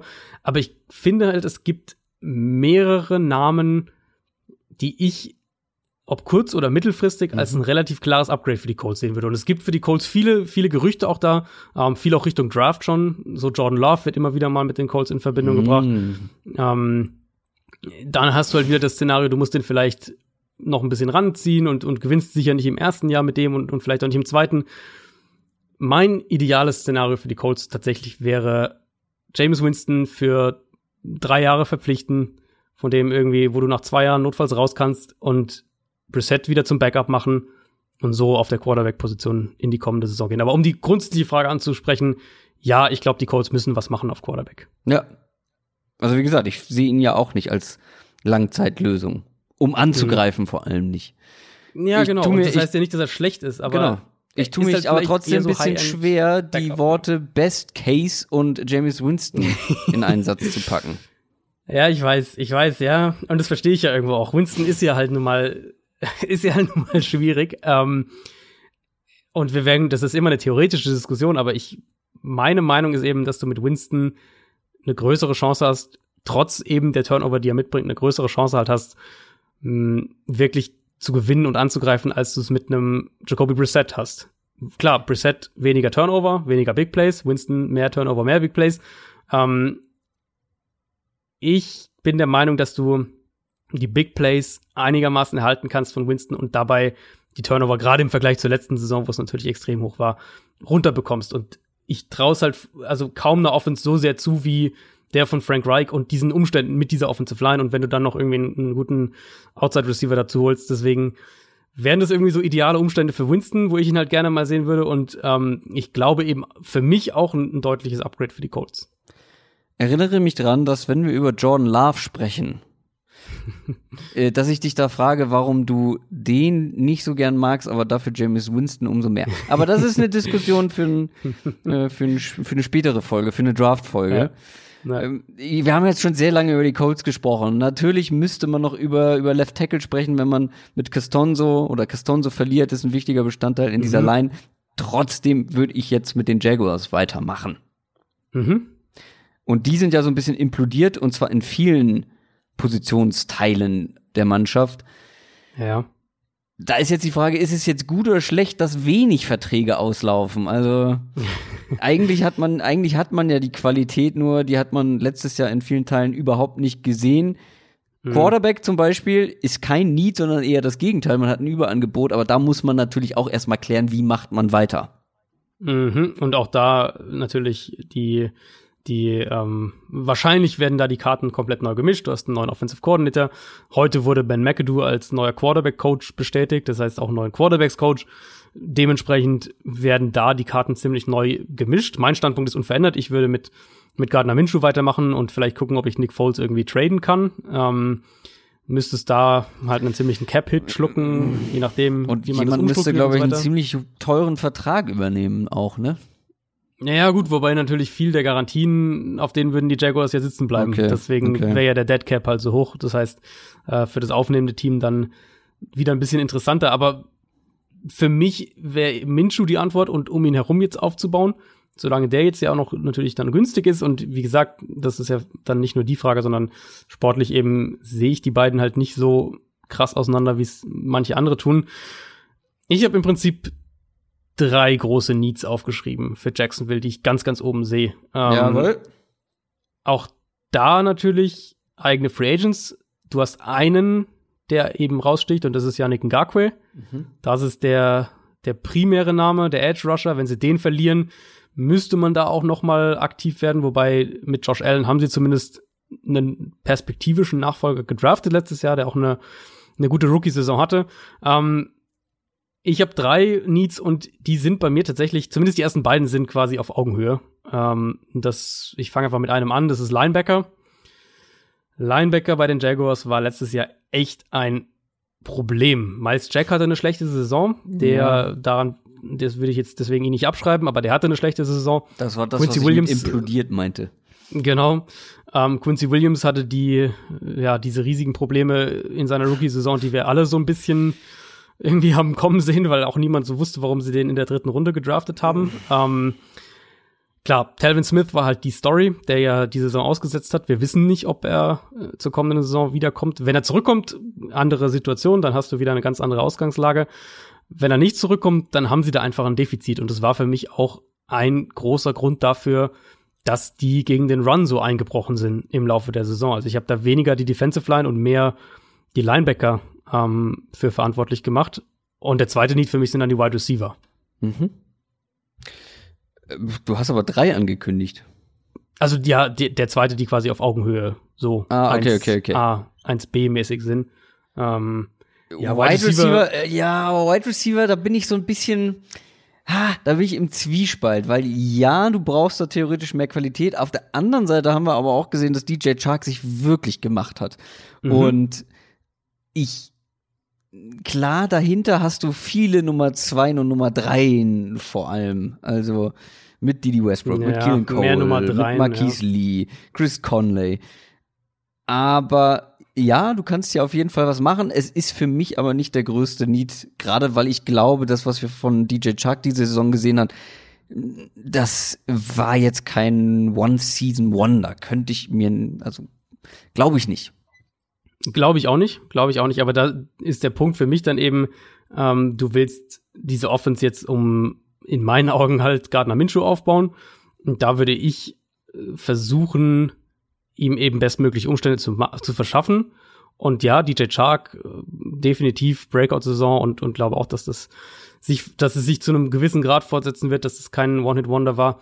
Aber halt Westbrook, Conley, Marquis Lee, das sind irgendwie alles mehr so Richtung Nummer drei, Nummer zwei B Optionen, finde ich. Mhm. Ähm, und die Jaguars werden, denke ich, unter Jake Gruden werden die viel 11 Personell spielen, also mit, mit drei Wide Receivers auf dem Feld und deswegen, die brauchen, glaube ich, verlässliche Slot Receiver, die brauchen mhm. gute Route Runner, die früh auch im Down Separation kreieren können, die diese West Coast Offense, die da jetzt gespielt werden wird, auch umsetzen können, was auch gut zu Minshew passen würde. Mhm. Ähm, Und ich finde, die haben sie im Moment noch nicht so richtig, auch wenn es jetzt nicht ein schlechtes Wide Receiver Core ist, aber halt, ich finde, es fehlt eben nicht unbedingt jetzt, wo wir jetzt mehrere Teams hatten mit, da muss eine Nummer eins her, nicht unbedingt das, aber sagen wir eine starke Nummer zwei, eine Nummer zwei A, wie auch immer, sowas. Also eine starke Nummer zwei, finde ich, fehlt im Wide Receiver Core und, und dann hab, sind sie offensiv so, ja, mach, sag du erst mal. Ich finde, sie sind auf keinem schlechten Weg, aber es gibt halt immer noch mehr Baustellen. Also für mich ist tatsächlich, klar, ich sehe das Problem bei Wide Receiver auch, aber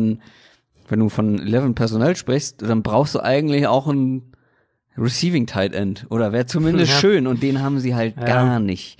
Ähm, der wahr, Tight End ja. mit den meisten Targets letztes, äh, letztes Jahr, der hatte 20 Targets über die ganze Saison. Mhm. Und ja, das ist vielleicht nicht der allergrößte Faktor in dieser Offense, ein Receiving Tight End, aber ich glaube schon, dass du damit auch so ein bisschen die Durchschnittlichkeit der Receiver-Position auch auffangen kannst, wenn du ja. dann eben diese verlässliche Receiving-Option auf Tight End hast. Und für, also für mich ist Receiving Tight End ein, noch ein großer Need bei den Jaguars tatsächlich ist, ist also sehe ich dann halt auch kurz danach und und ich glaube schon, dass das eine große Rolle spielen kann, weil äh, wenn wir uns mal an die äh, an diese besten an die besten ähm, Redskins Offenses unter Jay Gruden zurückerinnern, haben die primär funktioniert über Jameson Crowder im, im Slot mhm. und Jordan Reed auf Thailand. Ja. Das waren, wenn sie die beiden zusammen auf dem Feld hatten, das waren meistens die die besten Versionen ähm, dieser Washington Offense. Sehe ich auf jeden Fall auch als ein Problem. Also Tight End äh, hatten wir ja auch vor der vergangenen Saison schon, war das ja so ein Ding, weil sie dann in der dritten Runde zwar Josh Oliver gedraftet haben, aber jeder gesagt hat, eigentlich da, da fehlt dringend ähm, die Receiving-Qualität. Wäre vielleicht auch was Richtung Free Agency, wo es ja echt einige Namen gibt, die auf den Markt kommen. Ähm, ich habe mir danach noch als eine Option Interior Offensive Line beziehungsweise spezifisch Right Guard aufgeschrieben. Die Jaguars sollten eigentlich in der O-Line besser sein, als es letztes Jahr teilweise aussah. Die haben, finde ich, eine ganz gute Basis mit, mit Andrew Norwell auf, auf Left Guard, mit Brandon Lindner auf Center, mit ähm, Javon Taylor auf Right Tackle. Cam Robinson auf Left Tackle ist immer noch so ein bisschen up and down. Ich wollte gerade fragen, Cam Robinson mhm. ist für dich kein Problem?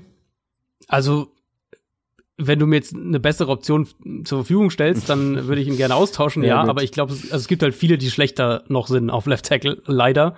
Ähm, zu viele Teams, die auf Left Tackle schlechter aufgestellt sind. Und Ken auf Right Guard war halt eine, war so die konstante Schwachstelle. Deswegen ähm, würde ich da dann noch ansetzen. Kannst du auch einen Draft machen. Da musst du nicht irgendwie in der Free Agency wahnsinnig viel Geld ausgeben. Aber ich, also mein, ich weiß nicht, wie es jetzt dir so geht, aber mein Gefühl, zumindest mal zur Jaguars Offense, war, dass die eigentlich nicht so weit weg sind. Das sind so ein, zwei Bausteine, mhm. wo du halt mhm. echt angehen musst. Tight End, ja. ja. Für mich halt Nummer zwei Receiver. Ähm, aber ist jetzt nicht so, dass da irgendwie alles brach liegt und du musst die komplett nee. neu beleben. Nee, überhaupt nicht. Deswegen habe ich auch am Anfang die Frage gestellt, ist es jetzt gut oder schlecht, dass so wenig Verträge auslaufen, obwohl man die letzte ja. Saison irgendwie als bescheiden irgendwie abgespeichert hat, weil man ja auch letzter geworden ist und vor allem der zweite Teil der Saison war ja nun gar nicht gut und auch die Defense hat enttäuscht. Aber ich glaube, wenn du da den richtigen Schrauben drehst, auch defensiv, kriegst du aus diesem Team wieder deutlich mehr Qualität. Und äh, wenn du dann in der, in der Offense noch die richtigen Positionen vernünftig adressierst, ist das auf jeden Fall, mh, sagen wir mal, ein interessantes Team für kommendes Jahr.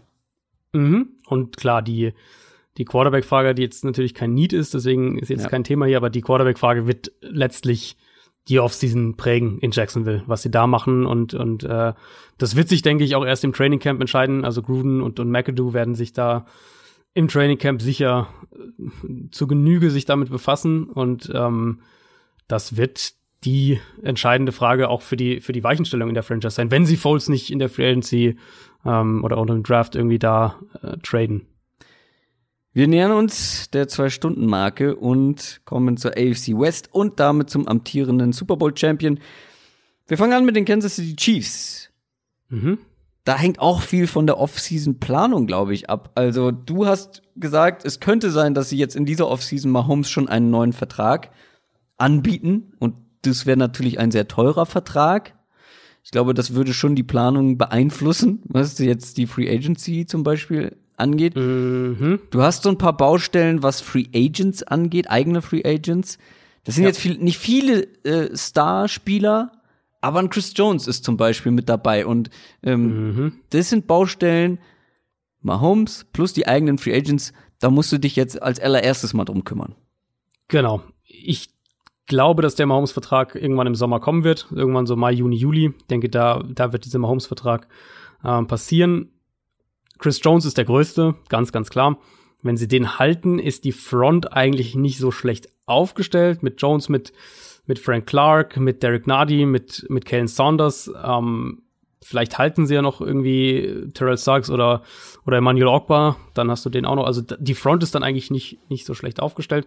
Gut, aber wir haben auch gesehen, dass, dass er fehlt, wenn er, wenn er verletzt war. Ja, ja, also überhaupt keine Frage, ganz klar. Chris Jones ist der, ist der eine Spieler neben Tyron Matthew, den sie individuell defensiv nicht ersetzen können. Um, ähm, und Cornerback ist halt dann für mich das andere Thema. Und da hast du dann auch den Free Agent einmal, beziehungsweise eigentlich zweimal sogar, mit, ähm, mhm. mit Kendall Fuller im Slot und mit Bishop Breland auf Outside Corner. Dazu noch Morris. Claiborne, ist auch Free Agent. Also da sind nee. schon dann einige Baustellen, wo du entweder Spieler halten musst oder halt, also Jones wird sicher die Priorität sein, davon gehe ich ja. zumindest mal aus. Um, ähm, und dann eventuell musst du halt auf Cornerback dich auch zum Teil neu aufstellen. Ja, und da, da habe ich mir aufgeschrieben, ist das jetzt Fluch oder Segen, dass die, dass die Cornerback-Verträge auslaufen? Also kann natürlich beides sein, weil entweder sie schaffen es, wenn die, wenn die Verträge nicht verlängert werden, sowohl mit Breland als auch mit Fuller, dass die auslaufen und du schaffst es aber, dich quasi zu verbessern hm. mit neuen Leuten. Oder Möglich? aber, ja. oder aber sie laufen aus und du, äh, ja, du sorgst nicht unbedingt dafür, dass es besser, sondern eher schlechter wird. Also das kann ja in beide Richtungen gehen. Wenn du sie hältst, ja, ja. bin ich immer noch kein Fan von dieser Position nach wie vor bei den Chiefs. Allerdings hältst du dann ein gewisses Niveau, aber das kann natürlich in beide Richtungen gehen. Genau, also für mich bleibt es weiterhin dabei, dass die Safeties der Grund dafür waren, dass die Defense sich so verbessert hat im Laufe mhm. der Saison. Äh, die werden sie alle auch nächstes Jahr haben. Fuller ist derjenige, den ich halt unbedingt halten würde. Also meine erste Priorität wäre Chris Jones und meine zweite Priorität wäre Kendall Fuller, weil der ist ein guter Slot Corner und Slot Corner ist eine sehr, sehr wichtige Position. Breland ist halt okay. Ja, okay, beschreibt es wahrscheinlich am besten, muss man gar nicht viel mehr zu sagen. Trotzdem ist halt da wieder dann die Frage, kannst du den vielleicht auch einigermaßen günstig halten? Und wenn du das schaffst, ähm, ist es dann vielleicht wieder besser, als für ein paar Dollar mehr jemand von außen zu holen, der dann aber vielleicht beim zweiten Hinschauen gar nicht so gut in dein, in dein Scheme reinpasst. Ähm, deswegen würde ich bei Breland halt vielleicht gucken, ob du den günstig gehalten kriegst. Ist aber nicht so eine kritische Personalie, das stimmt schon. Nur, wenn du ihn halt verlierst, wenn du Breland verlierst, Mo Claiborne verlierst, dann bist du halt auch schon wieder ziemlich unter Zugzwang. Sei das dann entweder in der Free Agency oder eben, äh, dass, dass im Draft relativ klar ist, okay, die müssen früh einen Cornerback ziehen. Ja, das kannst du über viele Positionen, glaube ich, in der Defense sagen. Wenn man mal guckt, da, was so die zweite, dritte Reihe angeht, sind unglaublich viele Free Agents mit dabei. Also da laufen viele Verträge aus. Und wenn du da nur wenig von halten kannst, dann wird sich vor allem da in der zweiten, dritten Reihe viel verändern. Und dann musst du das mhm. auch erstmal schaffen, das dann so aufzufangen, qualitativ, weil du brauchst vor allem in der Defense ja eine, eine gewisse Rotation oder auch Leute, mhm. die das auffangen können, die, wenn jemand verletzt ausfällt, dass du nicht ja. komplett einbrichst. Frag mal bei den Falcons nach zum Beispiel. Ähm, ja, also, äh, Linebacker finde ich da, ist da vor allem, finde ich, ein Thema. Also Cornerback mhm. haben wir jetzt ja ausreichend thematisiert. Linebacker finde ich halt interessant, weil du hast ähm, Reggie Ragland und Darren Lee, die jetzt dann jeweils traded werden. Darren Lee, den sie ja per Trade geholt haben, hat dann letztlich nicht wirklich eine Rolle gespielt. Ähm, Reggie Ragland war jetzt, war jetzt vier Jahre, drei Jahre, glaube ich, da. Bin mir gar nicht ganz sicher. Auf jeden Fall war das ja also mehr noch so einer, der, der mehr Richtung Fixpunkt ist vielleicht übertrieben, aber, aber viel gespielt hat. Ähm, keiner, den ich jetzt um jeden Preis halten würde, weil dafür ist er halt nicht gut genug in, in Coverage gerade. Und das war ja auch wieder so ein Thema insgesamt im, im Chiefs Linebacker Core mit, mit, ähm, mit Coverage-Problemen, mit ähm, generell Defiziten im Linebacker Core. Also Linebacker wäre was, wo ich sagen würde, okay, da macht es Sinn, sich auch neu aufzustellen. Cornerback würde ich eher gucken, also Fuller, wie gesagt, auf jeden Fall und dann halt Breland versuchen zu halten. Broncos? Mm, ja, also Offens, glaube ich, muss man nicht viel sagen bei den. Nee, da laufen wir auch nicht so Chiefs. wirklich für.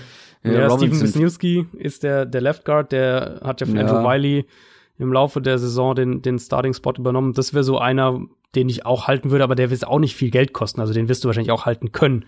Ähm, und ansonsten ist die Offense ja äh, Ganz ja, gut. ist ganz okay, ja. Broncos. Finde ich, ist, ist ein schwer zu greifendes Team. Mhm. Mhm. Das ist, also, auch hier kein Need, aber wichtigste Frage, sind wir uns sicher, dass Drew Lock der Starting Quarterback für die nächsten Jahre ist? Äh, für die nächsten Jahre ist, glaube ich, noch zu früh gesagt, aber auf jeden Fall für nächstes Jahr. Das er wird erstmal starten und dann schauen wir mal. Alles klar. Okay. Ja, also viel wird dann natürlich von seiner Entwicklung abhängen, wo es für die Mhm. Broncos hingeht und wie man die nächsten Jahre dann angeht. Ähm, Zu den Team-Needs Cornerback? Wie gesagt, das ist schwer zu Mhm. greifen. Ich bin so ein bisschen unentschlossen. Also, ähm, Chris Harris ist Free Agent. Ja. Und das war ja quasi der einzig wirklich brauchbare Cornerback. Wie gesagt, der Mhm. Vertrag läuft aus und der Rest ist jetzt nicht berauschend. Also Cornerback ist für mich der größte Need der Broncos aktuell. Ja, Corner, also ich habe ähm, noch einen anderen Need, den ich relativ wichtig finde, aber Cornerback und ähm, im Prinzip sind die beiden besten Verteidiger, die nicht Von Miller heißen, bei den Broncos sind angehende Free Agents, Chris Harris und Justin Simmons, der ja auf Safety eine super Saison gespielt hat, also natürlich auch perfekt getimed zum zum äh, auslaufenden Vertrag. Kommt wirklich relativ häufig vor kommt, der kommt echt gar nicht so selten vor. Aber ja, also sie haben Bryce Callahan im Slot, das ist okay. Aber Outside Corner ist ein Riesenproblem, wenn Chris Harris gehen sollte. Da ähm, hast du eigentlich wirklich eine, eine Positionsgruppe, die eigentlich fast general überholt werden muss, muss man so deutlich sagen.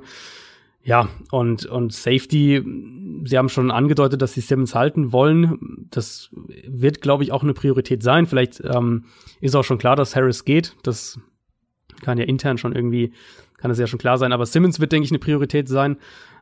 Generell ist die Secondary aber halt dann logischerweise ein wichtiges Thema, weil du im Mhm. Prinzip kaum Spieler hast, die, die außen den Pass gescheit verteidigen können. Und, und das schließt ja dann Free Safety letztlich auch mit ein. Wenn du sagst, du hast noch ein Team-Need davor. mh, Ja, auf, Au- also auf Augenhöhe ungefähr. okay, es können zwei Dinge sein, glaube ich. Mhm. Wide Receiver 2. Ja. Wide Receiver Mhm. ist für mich ein, echt ein, ein Thema. Sie haben natürlich Emmanuel Sanders abgegeben, klar. Cortland Sutton hatten wir ja in der Bonusfolge kurz thematisiert und da, Maschine. da sind wir ähm, uns ja auch echt einig, dass das ein Nummer 1 Receiver ist. Ja. Aber sonst, ich weiß jetzt nicht, wie viel man sich noch von, von Deshaun Hamilton erhofft. Ähm, Tim Patrick. ja, Ganz ehrlich, aber ich habe mal, ich habe mal nachgeguckt, weil ich dachte so, wer ist denn überhaupt Nummer zwei Receiver letztendlich, Ja. was so zum Beispiel Targets angeht oder ja, ja so die die, wer hat denn die zweitgrößte Rolle gehabt da im Passing Game? Es war Noah Fant, ähm, der der Tight End, der vor allem auch erst später in der Saison so richtig ins Rollen Ja. kam und selbst der hat fast die Hälfte weniger Targets im Vergleich zu Cortland Sutton. Also Ja. eine Nummer zwei Passing-Option. Noah Fant ist, glaube ich, ein Safe Call, dass das ein guter Receiving Tight End ist für die nächsten Jahre. Aber Mhm. glaube ich. auf Receiver brauchst du einfach auch noch eine zweite Waffe und die haben sie gerade gar nicht. Haben sie überhaupt nicht. Und äh, wenn wir davon reden, dass man jetzt eben Drew Locks Entwicklung sehen will und, und schauen will, ob er der Quarterback sein kann, dann brauchst du halt auch Ja. die entsprechenden Umstände und dann brauchst du dringend, finde ich, wirklich Wide Receiver. Deswegen ähm, habe ich das auch tatsächlich auch auf Augenhöhe mit Cornerback, auch wenn du vielleicht zwei neue Starting Outside Corners tatsächlich brauchst. Ja, deswegen ist das, das war für mich der Grund, es noch davor zu setzen, sozusagen. Mhm. Ja, also kann man, glaube ich, in beide Richtungen drehen. Sutton ist natürlich so ein Pfund, was du in der Hand hast. Ähm, aber du brauchst halt ja auch drei Wide Receiver de facto. Also in den allermeisten Fällen und zweimal mindestens, tendenziell eher drei. Das heißt, die Broncos brauchen einen, vielleicht auch zwei Starting Wide Receiver, je nachdem, wie sie halt die dahinter äh, beurteilen. Deswegen ist das für mich ein großes Thema. Und dann ähm, habe ich Offensive Line noch aufgeschrieben. Einfach, also primär aufgrund einer Personalie, nämlich Conor McGovern, der Free Agent wird. Und der hatte eine Center. überraschend gute Saison auf Center, genau. Mhm. Hatte ich so nicht erwartet. Ähm, hat ja auch da, wenn ich das richtig im Kopf habe, sogar erst im Sommer drauf oder im Laufe der letzten Saison, glaube ich, drauf umgeschult und ähm, hat es dann jetzt die erste Saison quasi volle Saison als Starter auf Center gespielt. Hat es dafür echt gut gemacht.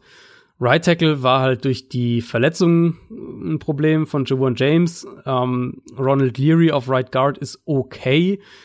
Wenn die Line fit ist und wenn die McGovern halten können und der sein Niveau halten kann, dann ist es, glaube ich, eine potenziell echt gar nicht so schlechte Offensive Line. Mhm. Besser auf jeden Fall, als es zum Teil letztes Jahr aussah. Aber du musst halt dann auch gucken, ob du McGovern halten kannst, was der verlangt finanziell. Der hat jetzt natürlich die Möglichkeit, einen, einen guten Vertrag auch zu bekommen. Und perspektivisch denke ich Right Guard dann noch ein Thema, aber sehe ich dann halt schon deutlich hinter dem, äh, dass du mindestens einen Starting Wide Receiver, vermutlich zwei, mindestens einen Starting Cornerback brauchst und jetzt, was wir noch gar nicht angesprochen haben, ist die Defensive Line. Ich wollte es gerade sagen. da fällt einfach mal zwei die, Leute die, ersetzen musst. Ja, ja, die Interior Defensive Line vor allem, ne? Also Derek mhm. Wolf, Shelby Harris, beide Starter gewesen, Verträge ja. laufen aus. Also ja, Bradley Chubb kommt zurück. Mit Von Miller ist wieder eine gute Zange, aber wenn dazwischen deine Starter komplett wegfallen, musst du die auch ersetzen. Ja, und gerade Wolf halt echt über Jahren wirklich ein mhm. sehr guter Defensive Lineman. Harris ist mindestens ein guter Rotations-D-Liner. Also ja, da ähm, sie haben Draymond Jones letztes Jahr in der dritten Runde gedraftet. Den hatten einige Teams, was so durchgesickert ist, relativ hoch. Also ähm, vielleicht einer, der mehr dann in diese in diese Starting-Rolle auch reinrutschen kann, aber da werden sie irgendwas auch noch machen müssen. So, jetzt kommen wir aber zu den Las Vegas Raiders. Es geht noch ja. nicht so richtig gut von den Lippen. Nee, in meinem Dokument hier steht auch noch Oakland, muss ich zugeben. Ich habe nur Raiders geschrieben, aber dann in Klammern Umzug nach Las Vegas.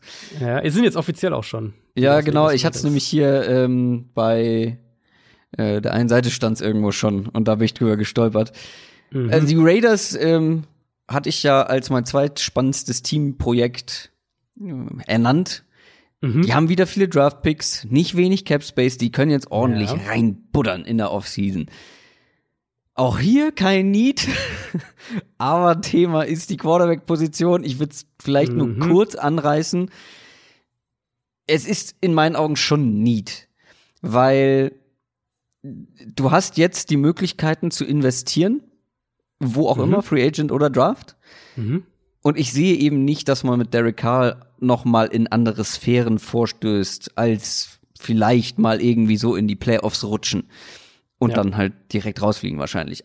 Außer man gibt ihm absolut perfekte Umstände. Und selbst dann ist es kein Selbstgänger. Und vor diesen absolut perfekten Umständen ist man Stand jetzt auch noch ein gutes Stück entfernt. Mhm. Da würden wir dann zu den Needs kommen, können wir gleich machen. Aber Quarterback ist für mich das bestimmende Thema bei den Las Vegas Raiders. Ähm, das bestimmte Off-Season-Thema, ja. Also ich meine, genau. da redest du bei mir ja über, über, oder rennst bei mir offene Türen ein. Ich bin ja sowieso bei Derek Carr relativ skeptisch. Ähm, ich fand zum Beispiel immer auch in diesen, wenn man diese Quarterback-Klassen, Kategorien wie auch immer ungefähr äh, auseinander bastelt, dass ich, also ich fand Andy Dalton immer besser als ein Derek Carr zum Beispiel. Und Dalton ist schon einer, wo man sagt, der muss ideale Umstände haben. Und Carr finde ich halt noch krasser. Ähm, deswegen, ich habe es mir auch aufgeschrieben als eben als als Story für die Raiders. Ich dachte ja, dass sie letztes Jahr schon im Draft einen Quarterback nehmen. Ich finde, sie sind auch dieses Jahr wieder eine so eine Wildcard, um da hoch zu traden. Also die Raiders haben ja auch einiges mhm. an, an Draft-Munition noch. Die könnten so eine so eine Geschichte wie die Eagles damals für Carson Wentz machen und irgendwie von äh, wo sind sie denn? Zwölf, glaube ich, sind sie, auf halt so sieben, acht hochgehen und dann von da gucken, ob sie irgendwie auf drei kommen. Ähm, würde ich nicht ausschließen, dass die für einen Quarterback hochgehen. Hm. Ansonsten, diese Brady-Gerüchte sind natürlich auch jetzt von diversen Leuten, die daran Interesse haben, gestreut, aber dass sie die Free Agent und, und die verfügbaren Quarterbacks und sei es zum Beispiel auch ein Cam Newton, ähm, dass sie die im Blick haben, das glaube ich schon auch. Und ich glaube ja. nicht, dass Gruden mit Carr zufrieden ist. Dass der sagt, mit dem gehe ich gern die nächsten Jahre und, und was man ja auch nicht vergessen darf, ähm, sie können sich relativ problemlos von Derek Carr auch trennen, also finanziell gesprochen. Wenn wir dann davon sprechen, dass diese perfekten Umstände einfach noch ein Stück weit weg sind, dann gucken wir einfach mal in die Defense. Das gehört ja auch irgendwo mit Umständen mit dazu. Ähm, mhm. Also viel in der Defense. Ja. Vieles in der Defense könntest du als Team Need beschreiben. Vor allem für mich sind es Cornerback und Linebacker. Cornerback äh, habe ich als erstes. Linebacker habe ich zwar auch, aber ich habe noch Pass Rush davor mir aufgeschrieben. Ähm, Cornerback Max ist Crosby, aber, Max Crosby. Ja, Elite. Crosby hatte eine, eine, sehr gute Rookie-Saison tatsächlich. Mhm. Ähm, Wäre auch eher was für die, was so die Rotation angeht, aber sie sind auf, auf Pass Rush besser aufgestellt, als es, glaube ich, als man so im Kopf haben würde. Ähm, aber Cornerback für mich ganz klar die Nummer eins. Also, du hast Daryl Worley, der wahrscheinlich noch der stabilste Cornerback war für die Raiders, der wird Free Agent. Ähm, dann Trayvon Mullen war okay als Rookie. Nevin Lawson ist unterdurchschnittlich. Marcus Joyner auf Slot Corner hat nicht funktioniert. Die Raiders müssen, müssen besser covern können. Und das muss zumindest mal defensiv ganz, ganz klar für mich, zumindest ganz, ganz klar die Prio Nummer eins sein. Mhm. Ähm, ich finde, man kann offensiv auch ein Argument machen, dass offensiv eine Sache noch wichtiger sein ja, könnte ja, oder ähnlich wichtig sein könnte. Genau. Ähm, aber Cornerback von, also wenn wir defensiv ja. sprechen, ist für mich Cornerback mit Abstand die, die Nummer eins. Ja, offensiv, Wide Receiver, Outside Wide Receiver. Ja, ist es das, Raiders, was du sagen wolltest? Mhm, die Raiders sind eins dieser Teams, was, was für mich eine Nummer eins Receiver halt braucht und, und das, das war ja ursprünglich mal Antonio Brown ähm, vor langer, langer Zeit. Deswegen kann ich mir AJ Green auch ganz gut da vorstellen, also dass sie hm? zumindest ähm, es versuchen würden. Mhm. Mm, aber keine Frage, du hast aktuell auf Outside Receiver Tyrell Williams und Zay Jones. Damit will ja. ich nicht in eine Saison gehen. Hunter Renfro ist, glaube ich, eine super Slotwaffe für die nächsten mhm. Jahre. Ja. Ähm, Habe ich zufällig gesehen, hat die Saison einfach mal mit 200 Yard Games abgeschlossen. Kannst du machen. ja. Ähm, aber Tyrell Williams und Zay Jones, nein, danke. Ja, Renfro fand ich ja auch, also war ja so einer meiner Lieblingspicks in den Late Rounds im Draft, Fünf-Runden-Pick gewesen. Ah, den habe ich ähm, vom Draft nicht geguckt und ich ärgere mich. Ah, Fast noch mehr als Terry McLaurin. So ein, das ist so ein Christoph Kröger-Spieler eigentlich, der, der passt irgendwie so. So ein kleiner Terrier deinen, oder was meinst du? Ja, ja, ja, genau so. Das ist eigentlich so ein, der wäre einer für den, Christoph Kröger Award, wenn er nicht ein paar Zentimeter zu groß wäre. Er ist zu groß, ähm, ich. Nee, aber ein super Slot-Receiver. Sie haben Darren Waller auf Thailand, auch Foster Moreau, den sie letztes Jahr gedraftet haben. Also auch da sind sie gut aufgestellt. Sie haben die Offensive Line, die okay bis gut ist, muss man sozusagen, auf mehreren Punkten wirklich auch sehr gut besetzt ist. Ähm, vor allem Rodney Hudson und Trent Brown. Aber für mich fehlt eben, um dieses ganze Konstrukt funktionieren zu lassen, fehlt der Nummer 1 Receiver. Und ich habe zum Beispiel überhaupt kein Problem damit, Tyrell Williams als meine Nummer zwei zu haben. Und für den, dafür haben sie ihn ja eigentlich auch geholt. Und ich glaube, in der ja, Rolle ähm, ist er super, ist er super, ähm, oder reicht er, reicht er völlig aus, ist er ein sehr, sehr guter Spieler als Nummer zwei und, und Renfro im Slot eben auch. Aber ob das jetzt ein AJ Green ist, ob diese, diese Trade-Gerüchte um Stephon Diggs nehmen ja auch wieder zu, ob, oh, ob man so für gut. so einen Spieler irgendwie kriegen kann. Ähm, aber die Raiders sind wieder, das ist wieder dieses Thema Nummer eins Receiver, braucht diese Offense, glaube ich, damit die Offense wirklich funktioniert, erstmal egal, wer Quarterback spielt. Stefan Dix. Oh. Und dann mit Tour zusammen. Toll. Das wäre was. hast du noch was bei den Las Vegas Raiders? Sonst würde ich zu unserem letzten Team kommen. Nee, ja, du hast ja alles Linebacker. Ähm, mhm. Kann man vielleicht noch sagen, dass Vontaze Perfect ja Free Agent wird. Ähm, mhm. Aber da, da haben, also da könnten sie eigentlich alle Starter ersetzen, mehr oder weniger. Ähm, Tahir ja. Whitehead ist noch okay, aber ja, Linebacker, großes Thema defensiv. Chargers. Los Angeles Chargers und endlich mal ein Team, wo wirklich der Quarterback ein Need im klassischen Sinne ist und ja. nicht so ein, nicht so ein, ja, ist ein Thema, aber nicht das größte Team-Need. Ähm, mhm. Weil Philip Rivers wird nicht mehr da sein. Nein. Dann bleibt Tyrod Taylor und Tyrod Taylor ist nicht die Langzeitlösung für die Chargers. Es ist die Frage, entweder Taylor und ein Rookie draften, so spät picken sie nicht, vielleicht können sie sogar hochgehen, oder mhm. halt, sie schnappen sich einen dieser Veterans. Ähm, ich bin ja eigentlich immer für einen Rookie. So, in dem Fall. Hol dir, wenn du relativ früh draftest, versuch einen Rookie zu bekommen ähm, und guck, was du hast an ihm und lass ihn lernen, vielleicht hinter einem erfahreneren Quarterback. Allerdings ist dieses Team, sind die Chargers in manchen Teilen so gut besetzt, ich finde, das musst du noch nutzen, weil, also es gibt die paar einzelnen eindeutigen Schwachstellen, aber wenn du versuchst, die zu fixen und das einigermaßen hinbekommst, glaube ich, kannst du mit einem erfahrenen Quarterback, mit einem guten Quarterback, der vielleicht jetzt im Vergleich zu Rivers ein bisschen weniger Turnover produziert, als er das jetzt in den letzten ein, zwei Jahren, vor allem im letzten natürlich gemacht hat, glaube ich, kannst du mit diesem Team noch mal angreifen, wenn du eben die Needs füllst, mhm. also wenn du die die Schwachstellen adressierst. Ja, die Schwachstellen sind halt nicht ohne, ne? Also Offensive, Offensive Line, Line ja. ist halt das und da da sind wir halt schon wieder bei dem Thema, ähm, wo ich halt sage, das das würde halt für Brady keinen Sinn machen und das Gerücht gibt's ja, ist ja eins so der Gerüchte neben den Raiders ist ja so Brady zu den Chargers. Ähm, ja. Weil Brady hinter dieser Offensive Line zu stellen, nach dem, was wir letztes Jahr gesehen haben, hinter einer deutlich besseren nee. Patriots Line, ähm, puh, da weiß ich nicht, ob dir die, die, die besseren Waffen, die du zweifellos hättest, ob die dir so viel helfen, ehrlich gesagt. Ja, das Ding ist, die musst du fixen, egal wie du es ja. angehst. Also, also ja. ob du jetzt mit einem Veteran angehst und nochmal voll angreifst oder äh, tatsächlich auf einen Rookie setzt oder auf Tyrell Taylor plus einen Rookie, ist ja mhm. letztendlich mhm. egal. Die können alle nicht hinter so einer Line erfolgreich sein. Aber nee. deswegen glaube ich, wenn du, wenn du die Offensive Line einigermaßen hinbekommst. Sie muss ja keine, sie muss ja keine Top Ten Line sein, einfach mal Mittelmaß. So. Also du müsstest, wir können es ja mal kurz sagen, du müsstest halt wahrscheinlich die zwei Namen, die wir letztes Jahr, ich weiß es noch ganz genau, als ich die Chargers vorbereitet habe für unsere Division-Folgen, das waren genau die zwei Namen. Du müsstest halt eigentlich Left Guard Dan Feeney und Right mhm. Tackle mhm. Sam Tevy.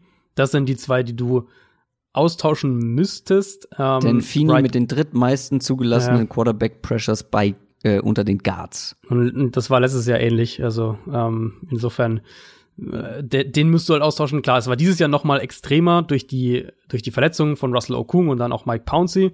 Dann werden natürlich, wenn deine besten beiden Spieler in der Line sich verletzen, dann dann werden die Probleme noch mal größer. Aber Left Guard, Right Tackle, das wären halt die, die du ersetzen müsstest.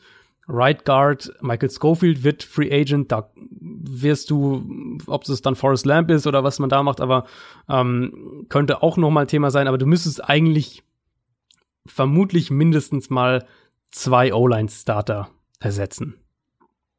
Ja.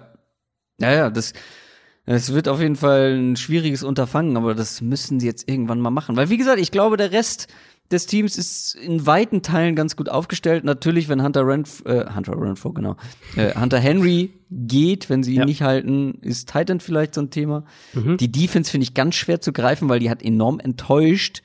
Aber wo gehst du da jetzt ran? Weil du hast auf vielen Positionen ja, eigentlich ganz gute Leute. Also, Zweiter Cornerback vielleicht?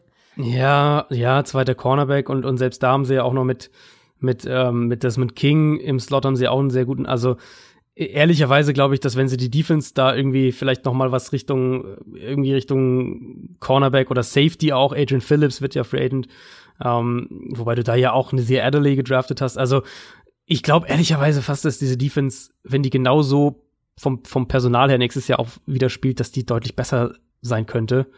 Ähm, dafür ja, ist halt die individuelle Qualität eigentlich ja. zu hoch.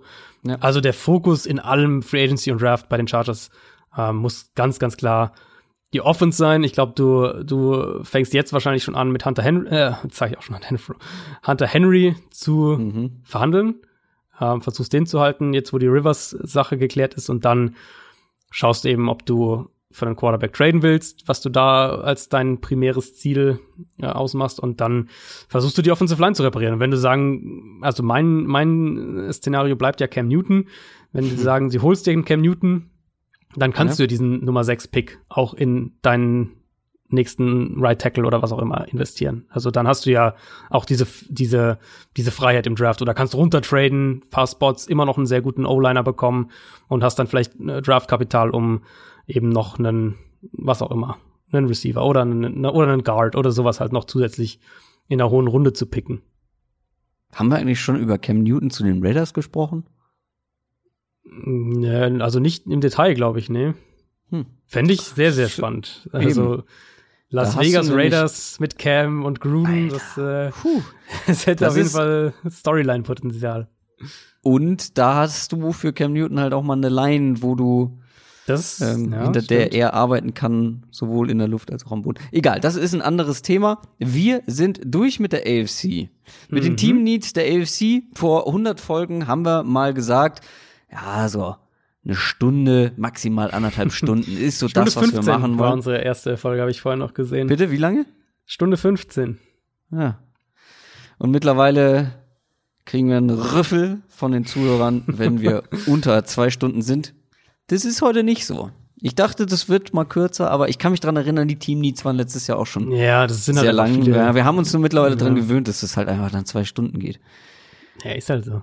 Und das Podcast kann man ja immer unterbrechen und weiterhören. Genau. Und äh, das, das Ding ist halt auch, es hören viele tatsächlich bis zum Ende. Es Ja, wird leider alles Du, getrackt du, wurdest, ein- und du wurdest ein bisschen entkräftet in deinem äh, Wunsch Mhm. nach kürzeren Folgen. ja.